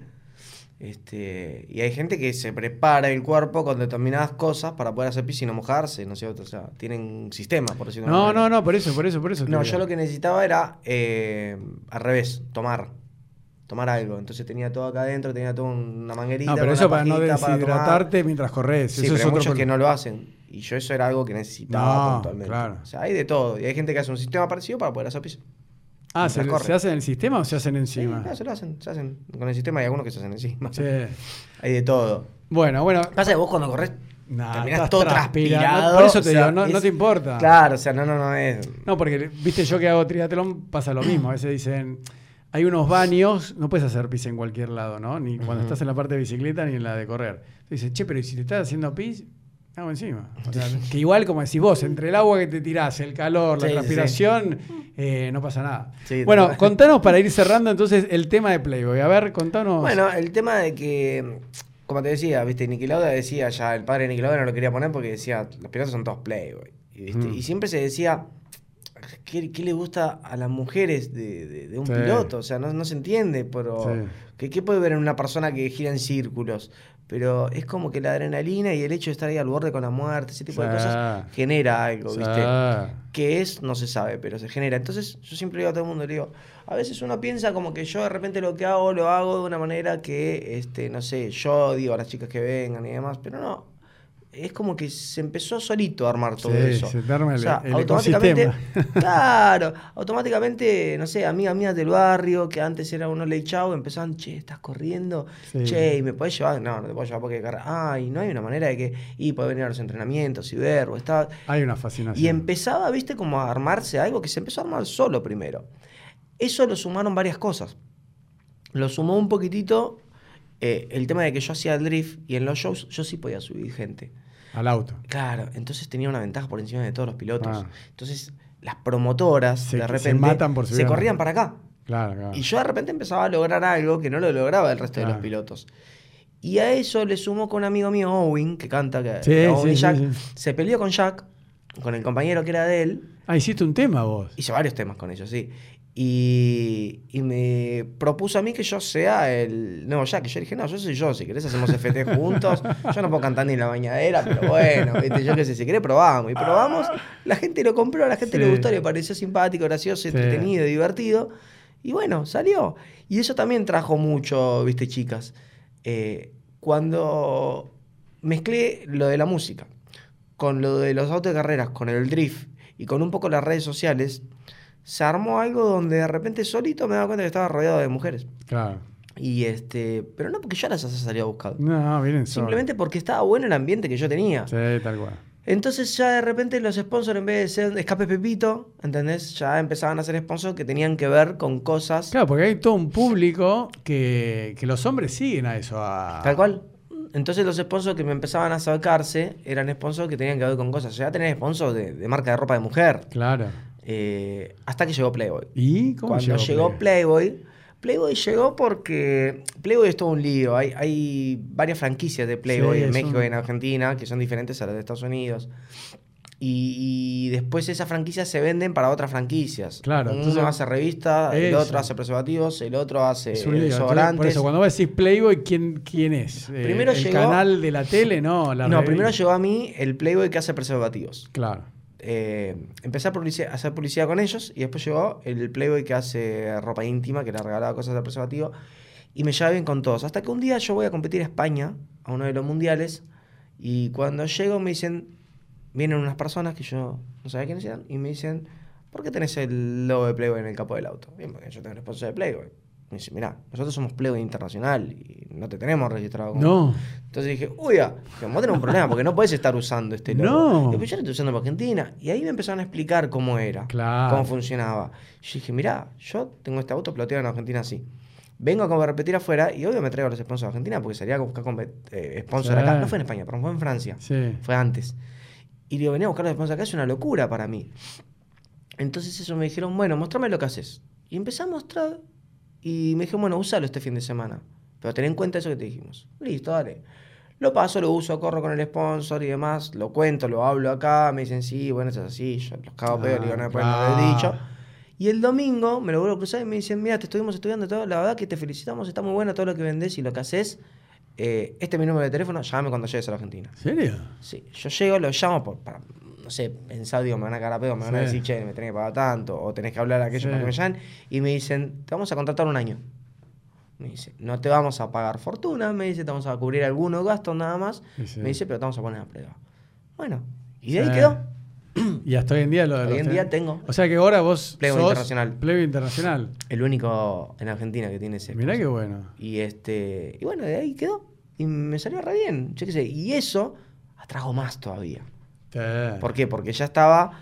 Que no era que hacías algo porque Claro. sí y juntaba gente. Ya era más puntualmente porque eso era lo que se reía. Entonces empezamos a usar Plego para todos lados. Me empezaron a llamar un montón de amigas que me decían, ay, yo quiero salir en la revista Plego. Yo quiero esto. Yo "Oh, no, no sé, no tengo el poder para hacer eso yo, pero lo hablo, tengo los contactos, entonces Claro. lo hablo.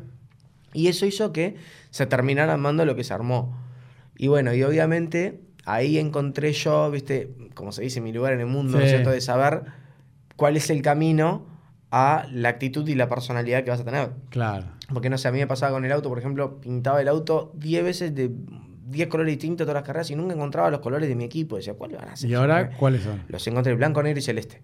Porque el negro era un color que a mí me gustaba, viste, en los autos quedaba muy lindo, muy estilizado. Sí, pero- igual son eh, predominantemente blancos, yo veo, ¿no? Sí. Con unos toques celestes, pues están todos iguales. Claro, a mí lo que me gustaba era que el auto sea negro, ¿viste? Pero te mataba el calor, No. era una cosa de loco. Entonces descubrí que si ponemos arriba un color claro, Mm. el sol te pega un poco menos. Entonces, ¿qué colores busqué? Los colores de la bandera, blanco y celeste. Y el blanco y celeste sobre el negro queda hermoso. Sí, queda muy de a poquito el blanco fue predominando sobre el celeste, sobre el negro, digo, por el hecho de- del calor y demás.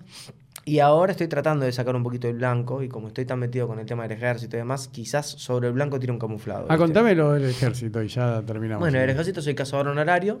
Me, me dictaron ahora hace poco cazador honorario del ejército argentino. ¿Qué significa eso? Explícanos. En- entreno con ellos. Voy, puedo ir a tirado con ellos. Este, eh, no pertenezco al ejército puntualmente, pero como soy alférez de la Reserva de la Fuerza Argentina también, que eso significa estás desafectado, pero si hay algún conflicto bélico, se te va a llamar y vas Mm. a venir y tenés que estar. Entonces, este, de repente me sirve seguir entrenando con ellos, estar, hacer un montón de cosas. Es como estar activo sin la obligación Mm. de tener que estar. Estás porque querés. Mm. Algo parecido a lo que me pasa en defensa civil. Voy a defensa civil cada Mm. tanto y estoy. En su momento porque me habían obligado por la causa Sí, de eficacia y después porque digo, oye, esto está bueno, Está me gusta bueno. ayudar, siento que ayuda a la gente y demás. Y, y bueno, ir y, y pertenecer y estar. Mm. Viene más por ese lado. Bueno, Ale, y te dejo a ver si tenés ganas un mensaje final que vos A le ver. quieras dar, a, no sé, a los chicos que pueden tener entre 15 y 30 o 40 años, alguien que te está viendo, que quiere ser como vos o quiere empezar algo en la vida o quiere correr o estar en las redes, algo que vos quieras compartir así. tuyo. Bueno, muchas veces me preguntan Ah, a Lo mí. puedes decir ahí, mirando Sí. a la cámara tuya.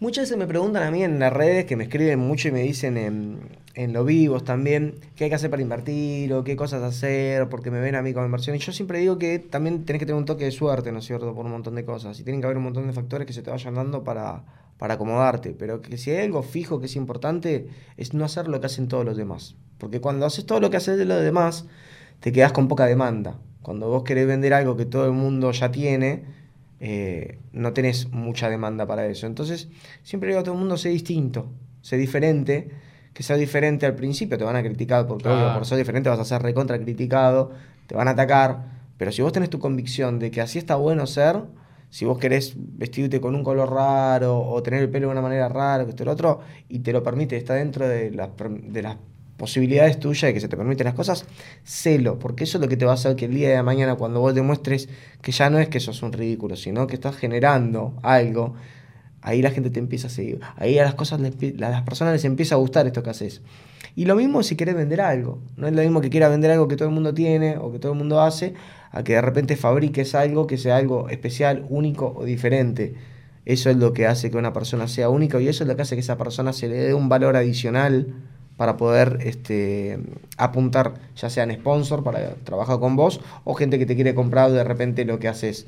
Y lo que haces no tiene que ser algo material que hagas. Puede ser una actitud, puede ser que cantes, puede ser que hagas un video en YouTube, lo que sea. Pero lo importante siempre, siempre, siempre es la innovación. Es como decir, salir ahora a hacer un video de, no sé, en YouTube de, de bromas. Sí, te pueden dar, pero las posibilidades son menores a que si inventás un nuevo género, un nuevo tipo de videos, vas a generar algo que, va a ser diferente y que si persistís, sos persistente e insistís con eso, y si tu idea es buena, te va a ir muy bien porque vas a ser el primero, el innovador y el creador, como no sé, como Daddy Yankee fue en su momento de reggaetón. Y ahora todo el mundo sale a querer hacer reggaetón porque Daddy Yankee lo hacía. Pero el uno sigue siendo. Entonces siempre para mí es la innovación. Innovación, consistencia, perseverancia y la convicción de que lo que estás haciendo vos está bueno. Ya sea un producto, una actitud o cualquier otro tipo de cosa. Ese es el camino para, para mi punto de vista, el éxito. Bueno, Ale, muchísimas gracias. Así de que, bueno, chao. Bueno, gracias. Nos vemos.